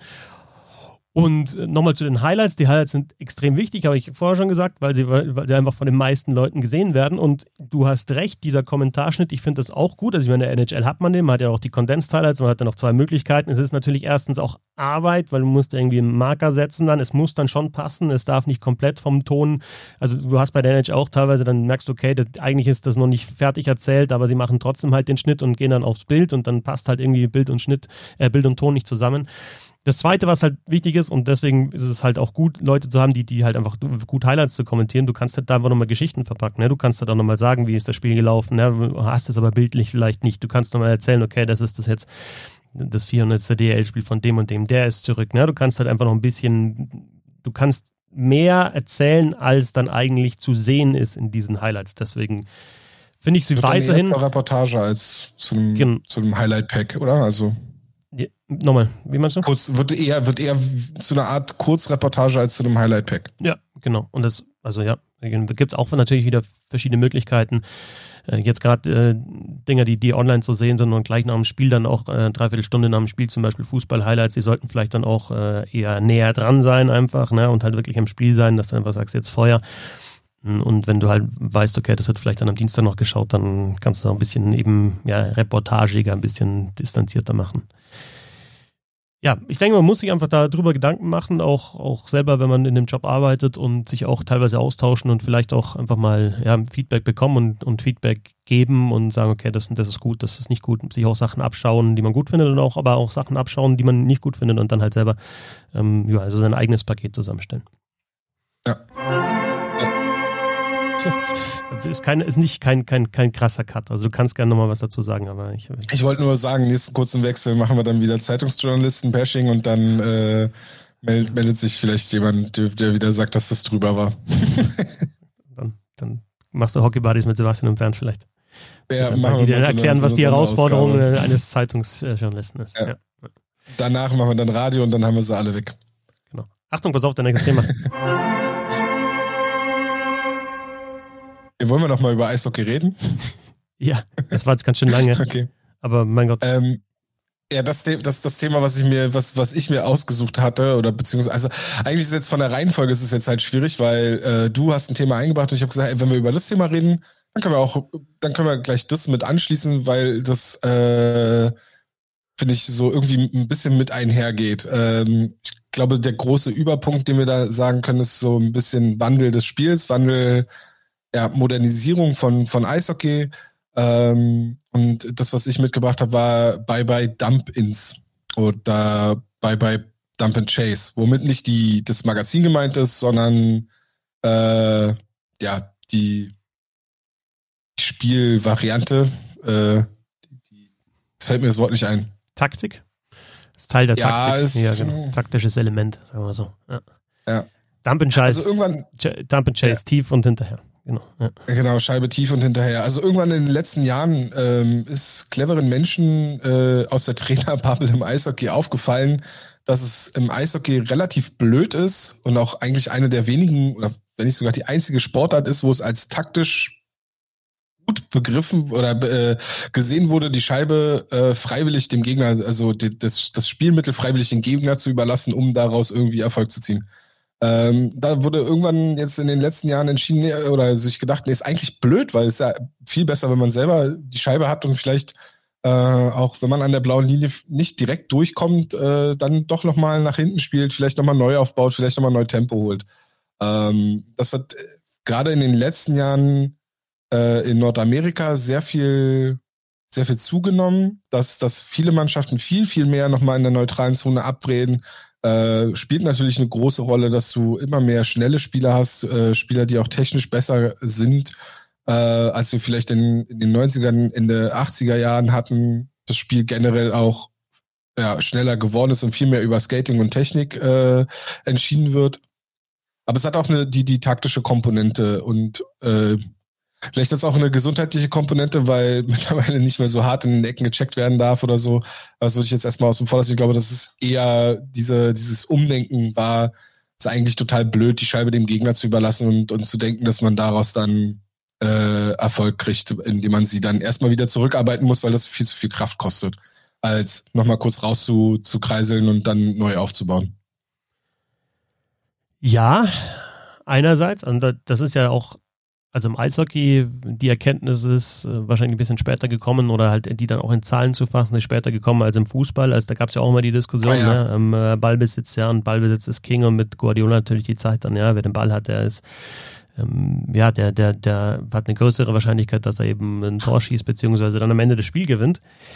Ich würde aber tatsächlich, also weil du hast Bye-Bye, Dump and Chase gesagt und den Punkt, den ich dann auch gleich noch habe, äh, ich würde dann das tatsächlich als Titel verwenden, kombiniert, aber ich würde ein Fragezeichen dahinter machen. Also das ist natürlich immer so ein bisschen feige, ja, ein Fragezeichen dahinter zu machen, weil also ich mache so eine fette Überschrift und also ich der beste Leon Dreiseitel aller Zeiten. Nein. Fragezeichen. Oder also oder sich Reichel stärker als Stützle. Ja. Fragezeichen. Also das ist halt so, entweder du knallst was raus oder du knallst nicht, was nicht raus, aber wir knallen es halt auch nicht raus, ne? Weil du im Endeffekt, weil das halt einfach dazugehört, dass, dass es, dass es halt einfach nicht so einfach ist, alles zu verdichten auf eine Aussage. Und also was mir tatsächlich jetzt auch bei den World Juniors aufgefallen ist, bei der U20-Weltmeisterschaft, dass zum Beispiel die USA, die am Ende Gold geholt haben, dieses geradlinige Spiel tatsächlich einfach weiterhin verwenden. Also die spielen die Scheibe, die haben die Scheibe tief gespielt, das Ganze natürlich mit einem Plan, haben sie sich dann geholt und dann haben sie, dann waren sie so im gegnerischen Drittel drin und dann haben sie so das Spiel aufgebaut. Die Russen zum Beispiel, die Russen haben alles mit Scheibenbesitz versucht zu regeln, mit Scheibenbesitz rein und sind gegen Kanada im Viertelfinale komplett untergegangen, weil Kanada es einfach rausgenommen hat. Und die Russen hatten keine Idee, wie sie sonst ins gegnerische Drittel reinkommen können, wenn sie nicht wirklich schön da reinfahren können mit Scheibenbesitz. Und konnten ihr Spiel nicht auf Dump and Chase umstellen. Die USA haben das dann, ich habe mir zwischendrin gedacht, okay, mir fehlt da noch so ein bisschen, also mit, so eine Mischung hätte ich am besten gefunden zwischen eben diesem äh, mit Populist reinkommen, halt Controlled Entries und eben halt mal ein, Dump. Und das ist genau das, das Ding, was, was du, glaube ich, brauchst einfach. Du brauchst eine Mischung, du brauchst ja. es als Option auf jeden Fall weiterhin. Denn das Problem an dem ganzen Ausdruck Dump and Chase heißt einfach, also wenn du Tü-Dump äh, Deutsch eingibst auf Google, dann steht da Müll abladen. Ne? Und das ist halt einfach dann schon mal ein negativer, negativer Begriff. Ne? Du schmeißt die Scheibe weg. Aber wenn du das Ganze, gab es kürzlich mal auch, auch, auch länger, längere Artikel, dann ging es um die Islanders, glaube ich, in dem Fall, die das ja verwendet haben, diese, diese, die, diese Taktik. Und dann ging es aber nicht mehr in Richtung Dump and Chase, sondern irgendwie, wie ist es dann, Place and Chase oder was weiß ich. Also ein guter Dump-In, also ein gut eine gut tief gespielte Scheibe ist unglaublich viel wert, weil erstens kannst du diese zurückholen, zweitens kannst du trotzdem das machen, was du jetzt gesagt hast, ne, das kommt nicht mehr so oft vor, aber stell dir mal vor, du hast du jetzt einen Verteidiger aus, ausgeschaut, ne? du spielst jetzt gegen Moritz Seider zum Beispiel und der ist einfach, der spielt überragend, in fünf Jahren Moritz Seider, der der hat alles. Ne? Der, der, der hat die Scheibe am Schläger, hat über sich, der spielt die Pässe da hinten raus, der zieht das Powerplay auf, der zerstört Gegenspieler an der Bande. Und dann sagst du vielleicht irgendwann, wenn wir diese Detroit Red Wings schlagen wollen, wir müssen Cider aufarbeiten. Und dann ist natürlich eine Möglichkeit, wir dumpen die Scheibe rein auf dessen Seite und dann schicken wir unsere Stürmer hinterher und dann kriegt der jedes Mal einen Check. Und dann spielt er vielleicht selber nicht mehr so physisch, weil er halt da die Physis dafür braucht, diese Checks zu nehmen. Und vielleicht hat er dann irgendwann keine Kraft mehr und kann halt dann einfach sein Spiel nicht mehr so aufziehen, wie es, wie es normalerweise tun würde. Also ich finde, diese, dieses Element äh, ist schon teilweise sinnvoll und ich glaube auch nicht, dass es komplett verschwinden wird. Es ist ja auch, also ich glaube auch nicht, dass es komplett verschwinden wird und selbst die Mannschaften, die enorm auf, auf Puckbesitz ausgelegt sind, haben ja hier und da nochmal so ein Chip and Chase mit drin. Also ich würde es auch mittlerweile eher als Chip and Chase, also äh, und du hast auch hier und da mal eine Mannschaft, die es taktisch auch einsetzt, einfach um vielleicht, wenn, wenn auf der einen Seite ein sehr, sehr schneller Spieler quasi durch die neutrale Zone feuert, dass, dass die Scheibe tief gespielt wird, in, in dem Wissen, dass der, dass der da auf jeden Fall vorher dran ist. Und dann ist es eigentlich gar nicht dieses Duell an der Bande, sondern dann ist es eigentlich wie, ja, wie so ein Pass in die Tiefe beim Fußball oder sowas. Ähm, und das ist auch de, de, dein Punkt mit den Verteidigern, finde ich super interessant, weil es ist ja nicht nur das, dass man sagt, okay, wir müssen einen der besten Verteidiger immer wieder aufreiben, weil er immer wieder in den Ecken den Check fängt, sondern du kannst es ja auch anders nutzen, wenn du zum Beispiel einen Verteidiger hast, wo du im Scouting festgestellt hast, der dreht sich nicht so gerne um. Oder wenn er sich umdreht, bra braucht er verhältnismäßig lang oder ist halt so ein bisschen äh, die Technik nicht so gut. Und wenn wir, da, wenn wir, wenn wir da vielleicht zwei Spieler auf ihn ansetzen, die halt permanent da den Druck ausüben und, und dazu zwingen, quasi sich zu drehen, äh, dann können wir da hier und da auch die Chance nutzen. Und es ist halt, das ist blöd, dann immer wieder auf die Leafs zu kommen, aber es ist halt auch so eine Sache, die die Bruins zum Beispiel häufig gemacht haben. Sie haben halt immer wieder das Spiel auf eine Seite forciert, weil sie wussten, dass die Leafs auf der rechten Verteidigerposition nicht gut genug sind. Und haben die Leafs immer wieder dazu gezwungen, über ihre rechte Verteidigerseite zu spielen. Und nichts anderes kannst du ja mit, einem Chip halt quasi auch forcieren. Ähm, aber es ist schon so, dass es weniger wird und, und äh, dass gerade technisch starke Mannschaften eher den Weg über, über Puckbesitz durch die neutrale Zone suchen. Ja, solltest du, denke ich auch. Es sei denn, du hast einfach ein komplettes, hast einen kompletten Gegenentwurf von, äh, von, von, von, von dieser Sportart. Was ja auch wieder interessant ist, finde ich. Weil die New York Islanders? Ja, können wir gleich über die Islanders sprechen, aber wenn ich vorher Guardiola gesagt habe, ne, beim FC Barcelona, und du hast dann gesagt, den Gegenentwurf der Sportart. Ja, okay, in, in der Sportart den Gegenentwurf. Naja, aber, nein, aber es ist ja tatsächlich immer so, okay, etwas ist dominant und wenn du das schlagen willst, kannst du entweder dieses, die, diese Spielweise, die, die gut ist, die funktioniert, kannst du kopieren und kannst sie besser machen, das ist die andere Möglichkeit, oder du findest halt einen Gegenentwurf, das auszuhebeln. Und jetzt, also zum Beispiel im Fußball, gut, Atletico Madrid hat nie die Champions League gewonnen, war aber knapp davor, 2014 in der Nachspielzeit hat Ramos den Ausgleichstreffer geköpft für Real Madrid, sonst hätte Atletico Madrid 2014 die Champions League gewonnen. Und jeder hat vielleicht gesagt, oh, hier ist der Gegenentwurf. Ne? Das ist halt einfach eine sehr defensive Mannschaft, die schnell umschaltet, die, ähm, die eben halt äh, ja, Konter gut spielt, die Standardsituation hat und so weiter. Und dieses Schöne, was ja eben halt vorher der FC Barcelona gemacht hat, auch Real Madrid natürlich mit diesen feinen Technikern, das ist doch voll out. Oder eben auch in der Fußball-Bundesliga, äh, Anfang der 2010er, als dann Borussia Dortmund mit, mit Jürgen Klopp einfach mit diesem radikalen Pressing einfach halt dann doch erfolgreicher war. Und, und eben diesen Ansatz einfach durchgespielt hat. Und genauso ist es übrigens im Eishockey, im Fußball hört man ja dann teilweise, dass, dass es sogar so Konzepte gibt, wo man absichtlich halt den Ball irgendwie hergibt oder halt irgendwo in der Ecke spielt, um halt dann da irgendwie Gegenpressing heißt halt im Fußball dann drauf zu gehen und den, Puck, äh, den Ball wieder zu holen. Und im, im Eishockey wäre halt in dem Fall also dieses Off-the-Forecheck darf man, glaube ich, weiterhin nicht unterschätzen. In, in der NHL machen es die Hurricanes sehr, sehr gut. Also in der vergangenen Saison war es was die Mannschaft, die die meisten, also die meisten, meisten Anteil an Dumpins hatte, ähm, 2019, 20 und aber auch die, die meisten Tore auf der Forecheck, also dann irgendwie so fünf Sekunden nach, maximal fünf Sekunden nach Scheibengewinn. Und auch so kannst du einfach das Spiel dominieren und lenken, weil du halt einfach den Gegner halt, wenn du eine Scheibe im Forecheck gewinnst, einfach nicht in der Ordnung hast, sondern da, da hast du dann Chaos. Und dieses Chaos kannst du dann ausnutzen. Und ich habe jetzt die Hurricanes dieses Jahr einmal kommentiert und haben sie ganz genauso gemacht. Das ist einfach ein klares Konzept. Die Scheibe tief gespielt, äh, dann wirklich gut vorgecheckt, also wirklich mit Tempo, auch mit, mit Härte. Puck geholt und dann sind halt die Räume offen, die sonst nicht offen sind, wenn du mit Puckbesitz reinkommst und der Gegner steht halt mit vier oder fünf Mann an der blauen Linie und dann kannst du noch so schön reinkommen, dann ist halt einfach, der Slot ist halt zu. Und wenn du aber die Scheibe reinchippst und alle reagieren da in die Richtung und du holst dir da den Puck und hast aber dann einen, der eben, der lauert im Slot, hast du, dann ist es halt ein, ist es halt natürlich ein erarbeitetes Tor, aber es ist halt, es ist halt Hand und Fuß einfach. Ja. Aber das ist auch nicht jeder Dump in so dieses typische, der, der, der Schlagschuss aus der neutralen Zone, der einfach nur hart in die Ecke geht, sondern das ist ja eigentlich auch eher ein Chip, der eher, glaube ich, das, dafür sorgen soll, dass die Verteidiger sich umdrehen und, und halt, oder halt beziehungsweise so ein bisschen Chaos in der Defensive entsteht. Ja, also ich, tatsächlich, deswegen finde ich die Formulierung Chip and Chase oder sagst irgendwie Place and Chase ähm, einfach besser, weil es halt kein Wegwerfen, kein Hergeben der Scheibe ist, sondern weil es einfach nur, ich überbrücke halt diesen Raum zwischen neutraler Zone bis hinter das gegnerische Tor. Mache ich halt nicht so, dass ich mit dem Puck fahre und irgendwie drei ausdengel und dann irgendwie an der Torlinie bin, sondern ich chippt die halt rein und muss das auch können. Ja? Das wird ja auch trainiert teilweise, dass du die Scheibe genau dahin bekommst, dass ich sie wieder bekomme. Und dann ist die nächste Frage, kann der der Torwart überhaupt Kann der mitspielen? Kann der den Verteidiger entlasten? Kann er vielleicht dafür sorgen, dass der Verteidiger nicht den Check bekommt im, im Vorcheck? Kann der Torwart diesen Vorcheck aushebeln kann, oder kann ihn stoppen oder halt nicht? Und wenn du einen guten Chip hast rein, kannst du dir da den Puck holen und dann kannst du eben, wie das die USA bei den World Juniors gemacht haben, dann kannst du halt da wieder auf, dann hast du auch wieder dann ähm, äh, ähm, hast wieder einen Travis Seagrass, der halt dann vor dort das Spiel aufzieht und das ist dann auch schön. Nur das Reinkommen ins gegnerische Drittel war in dem Fall anders.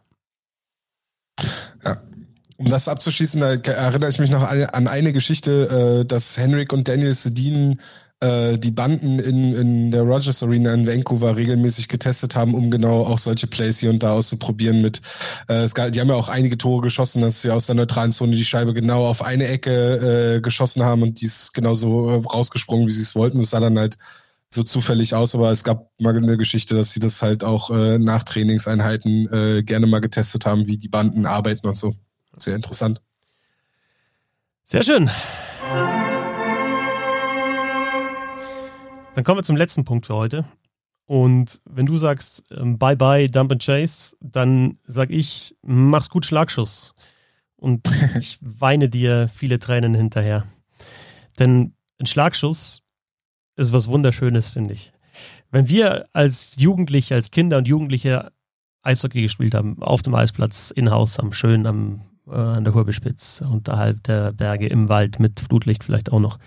Da war es natürlich ein Qualitätsmerkmal, wenn du mit 12, 13 Jahren den Schuss hochgebracht hast. Ne? Da war immer so, da sind wir getuschelt, der bringt einen Schlagschuss auf, der bringt einen Schlagschuss auf.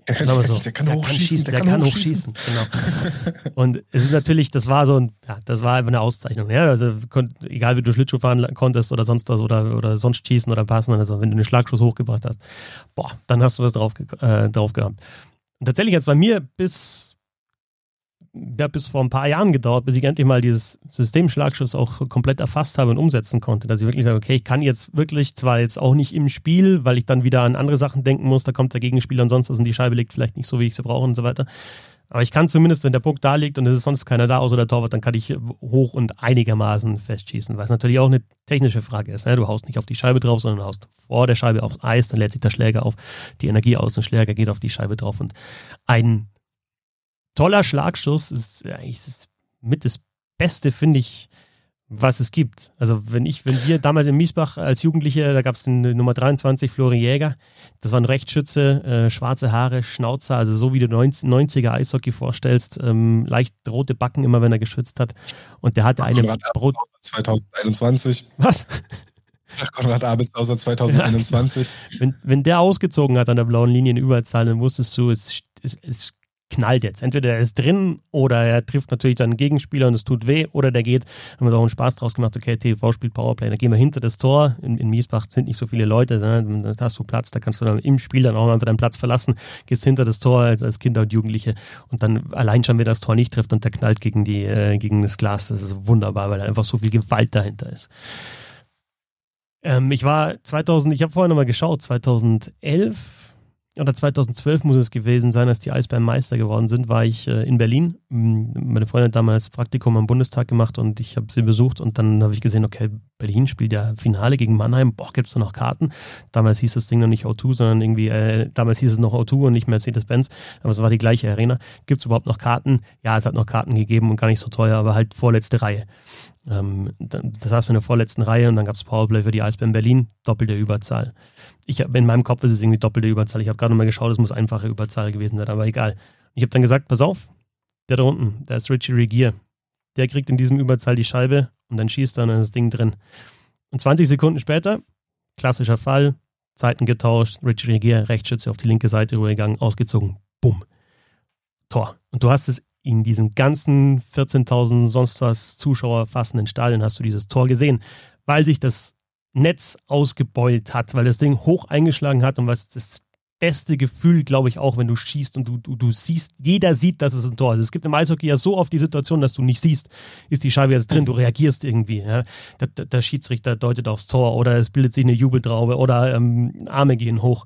Und viele Leute, die sich nicht für Eishockey interessieren, sagen mir oft, ich sehe die Scheibe nicht. Und dann sage ich, ich sehe sie oft auch nicht, aber ich weiß, wo sie sein muss.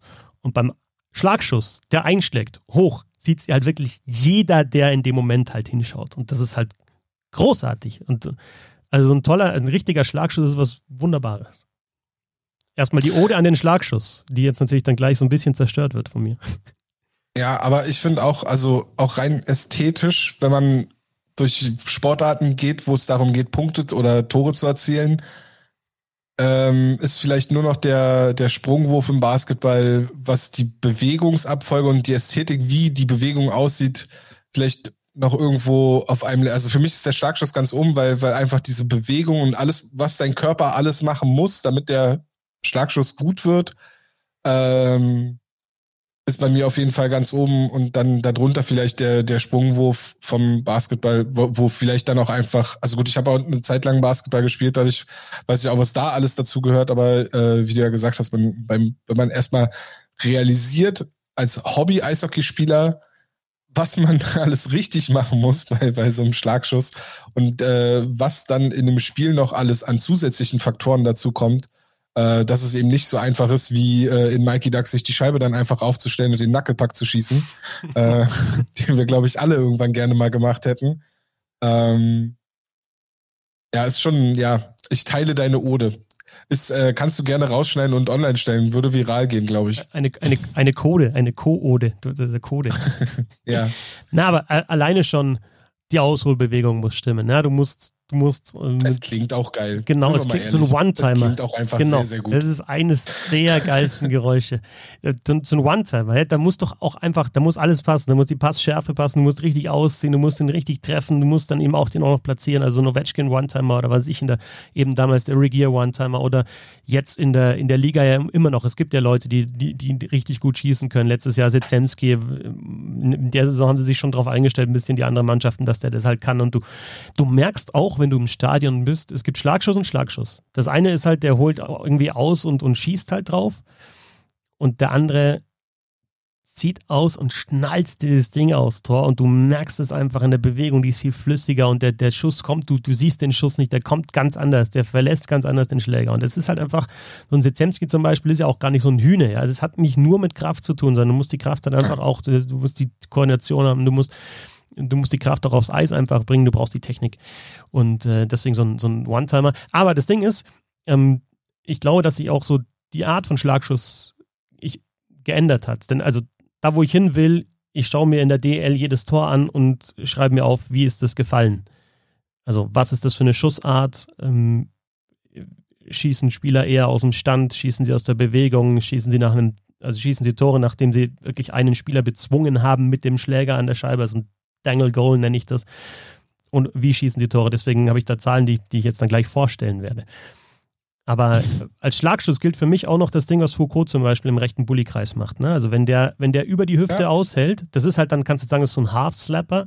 Der, der zieht nie bis über den Kopf aus, wie du so beim, beim klassischen, wenn du, wenn du ein Lehrvideo-Schlagschuss dir anschaust, dann heißt es ja immer, der Schläger muss ja eigentlich dann äh, komplett, also senkrecht, äh, 90 Grad im Lot zum Eis sein, damit du halt da das, die, die Power drauf bringst. Aber der, der Foucault, der, der dreht auch so ein bisschen die Hüfte mit rein. Das ist so eine ganz spezielle Schusstechnik. Der, der, der, ja, der, ich, ich, weiß nicht, wie ich es beschreibe, also wie, oder wie ich es nennen soll.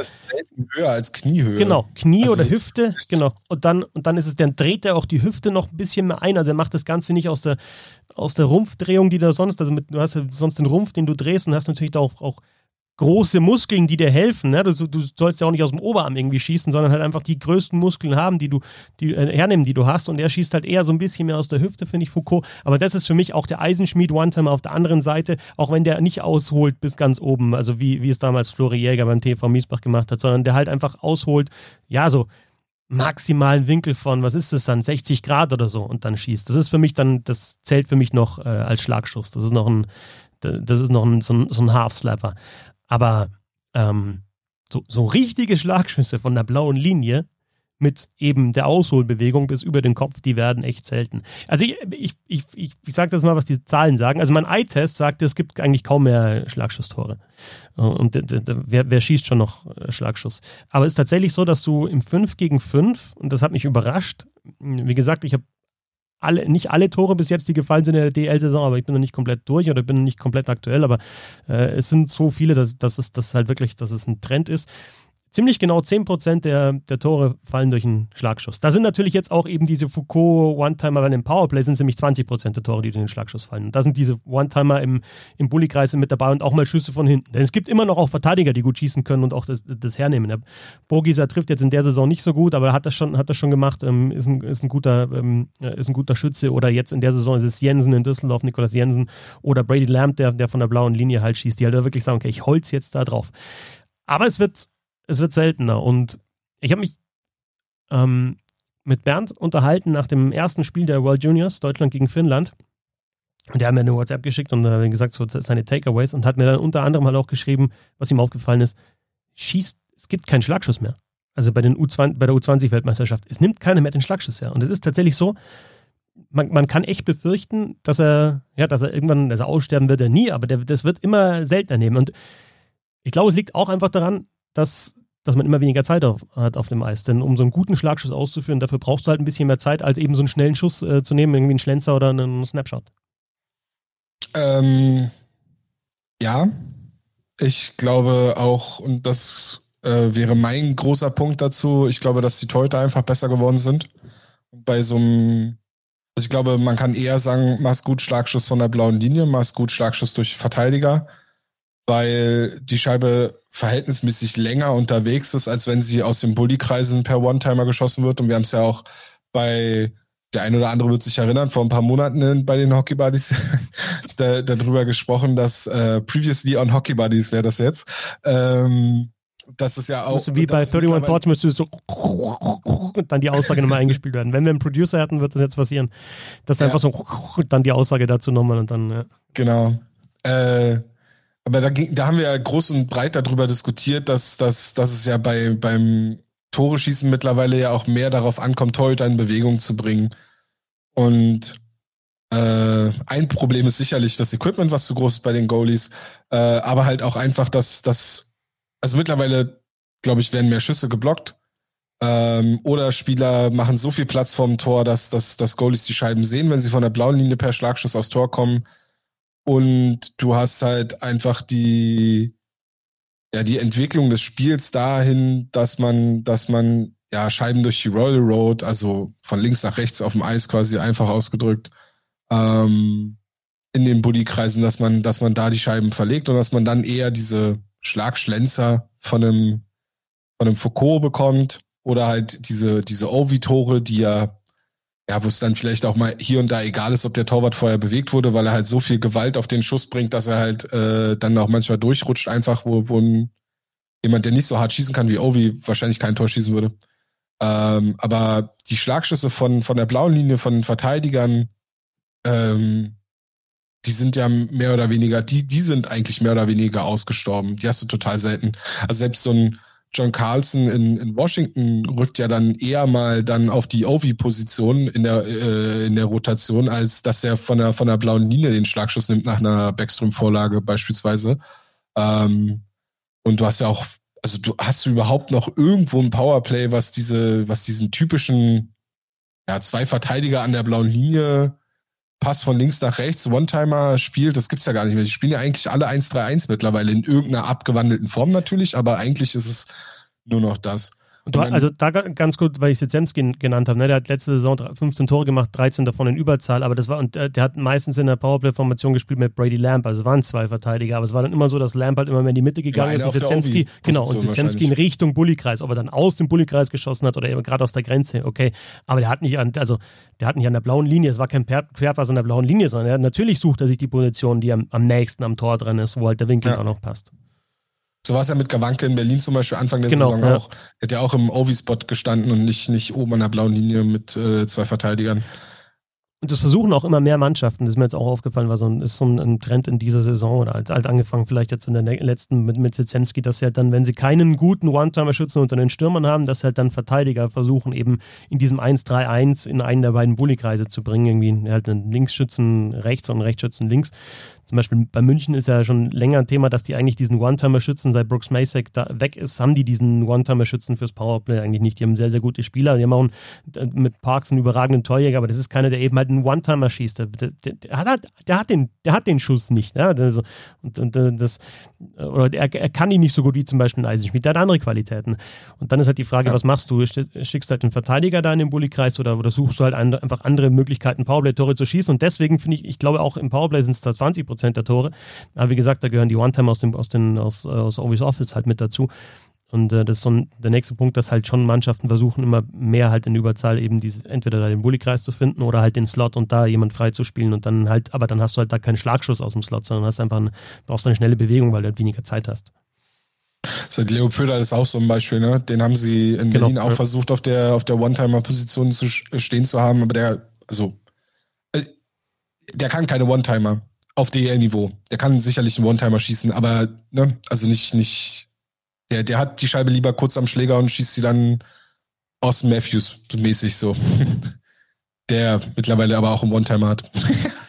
Genau, ja, das ist halt immer die Frage. Aber er ist halt zum Beispiel die Abwandlung, ne? Also er ist ja, also Matthews äh, ist ja zum Beispiel äh, eher die Richtung, der kann zwar einen One-Timer, der kann sicherlich auch einen Schlagschuss, aber ich glaube, kein anderer Spieler hat das, den, den Handgelenksschuss so ja, revolutioniert in den letzten Jahren in der NHL, äh, wie, wie Austin Matthews, also wie schnell die Scheibe bei ihm vom Schläger geht, wie, wie er den Winkel verändern kann durch, durch eine kurze Körperbewegung, durch einen Toe Drag oder sowas.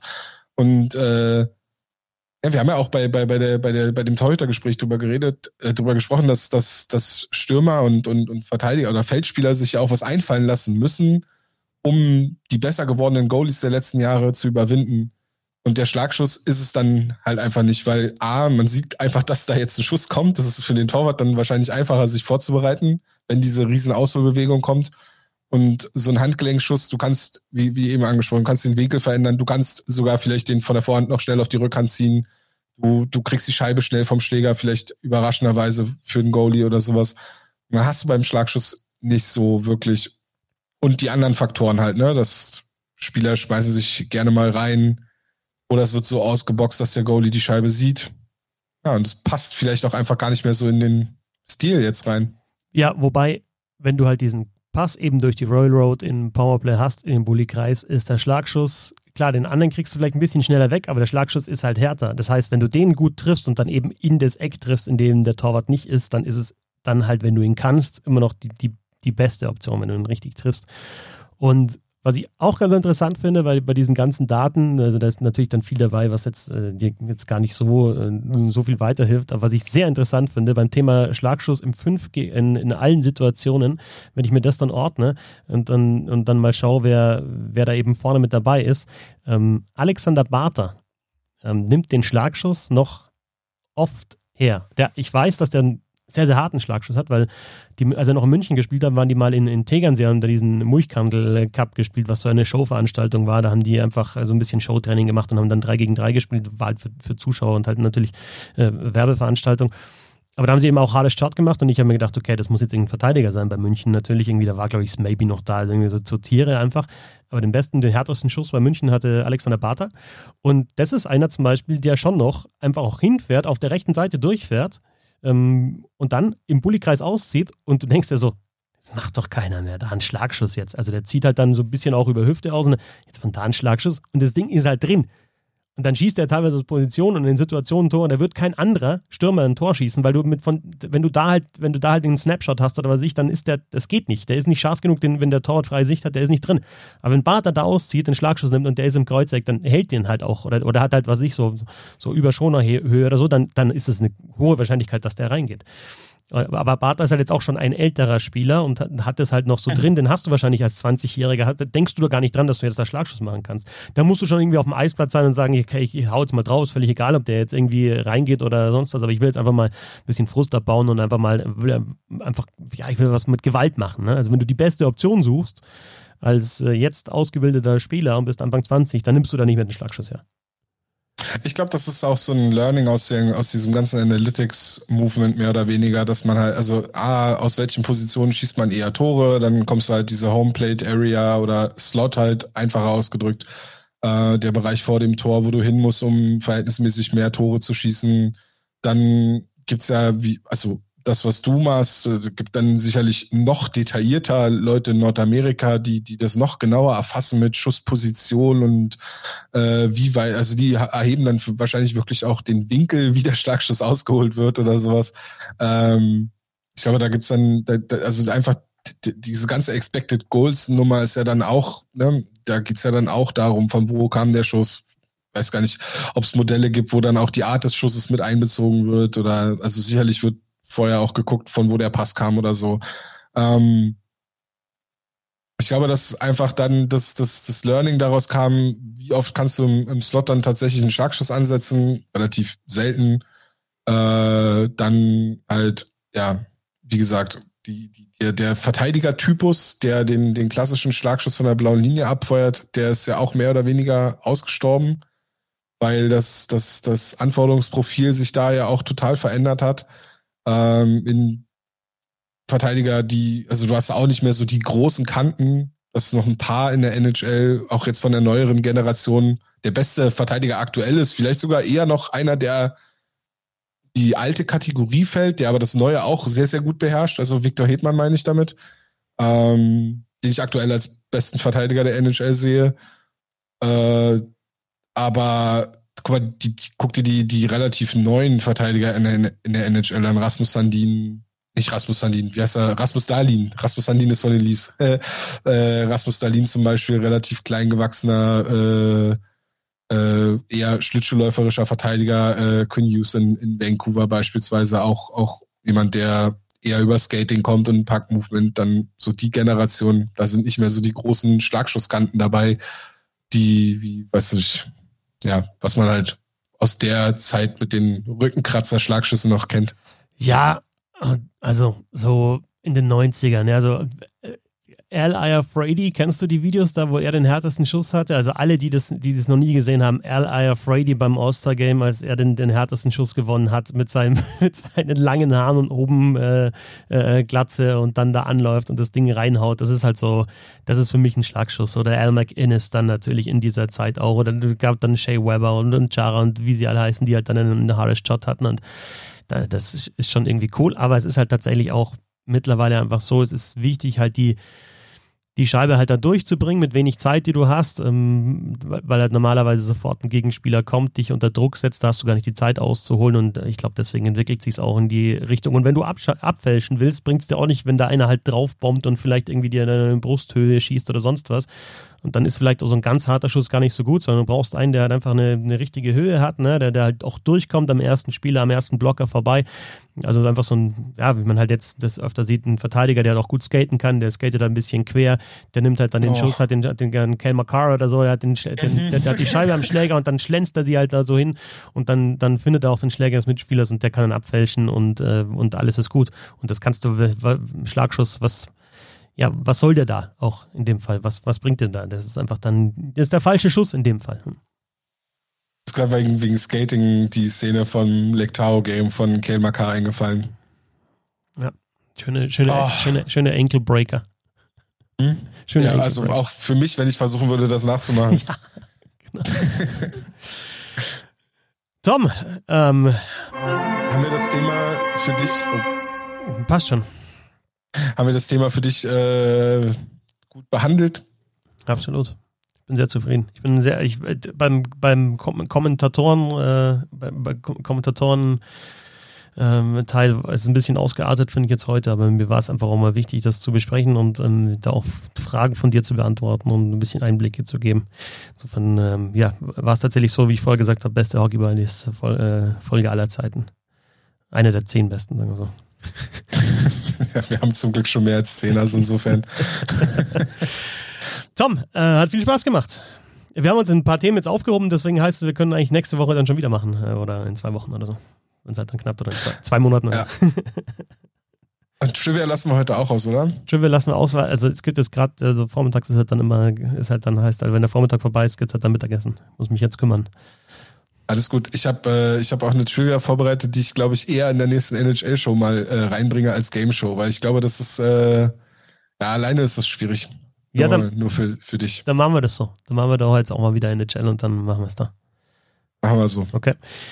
Tom Kanzok, auf Twitter zu finden unter Beatsbulede. Auf Twitter sind auch die Eisbären-Nerds. Er bloggt und podcastet für eben hauptstadteishockey.com. Dort gibt es die kurzen Wechsel in jeder Woche zu den Eisbären-Spielen, die ja, so lang sind wie ein Wechsel beim Desperados Hockey Club, wenn sich mal wieder nur zwölf Leute eingefunden haben an einem Freitagabend, wenn es wieder geht und dann stehst du halt einfach die ganze Zeit auf dem Eis und kannst einmal durchschnaufen. So, so, so lang ist ein kurzer Wechsel bei, den, bei Hauptstadt Eishockey. Und heute ja, warst du die. Wechsel. Entschuldigung. Und heute warst du die bessere Hälfte der Hockey Bunnies. Wir machen unsere kurzen Wechsel so wie die wie, wie Hobbyspieler einfach, die nur einmal die Woche aufs Eis kommen. Wir müssen halt, wir müssen halt jede Sekunde nutzen. Ne? Wir bezahlen 10 Euro für die Eiszeit. Genau, ja. Wir müssen jede Sekunde nutzen, die wir haben. Deswegen bleiben wir halt auch mal ein bisschen länger auf dem Eis. Äh, wir wollen auch einfach liefern. Ne? 10 Euro bezahlst du für die Eiszeit? Ich glaube, ich, weiß nicht. Äh, Wenn es gut läuft, ja, teilweise ist sogar äh, eher ist sogar teurer. Ich, ja, genau. Ich weiß nicht, wann ich das letzte Mal unter 15 Euro für eine Eiszeit gezahlt habe. Ja. Lange her, glaube ich. Überhaupt äh, vielleicht einmal. Ja. Schön. Ich muss dich noch verabschieden. Ah, ja, genau. Christoph, ja, genau. auf äh, Twitter zu finden unter fetzi6 äh, bisselhockey.de die Webseite und äh, steady auf steady.hq slash bisselhockey kann man dich unterstützen. Für ein Euro kriegt man schon den Stehplatz. äh, und äh, heute warst du die bessere Hälfte der Hockey Buddies. Ja, ist der Tom. Ich bin der Christoph. Wir sind die Hockey Buddies. Danke fürs Touren. Bis zum nächsten Mal und nicht vergessen. The good old hockey game is the best game you can name. And the best game you can name is the good old hockey. Yeah.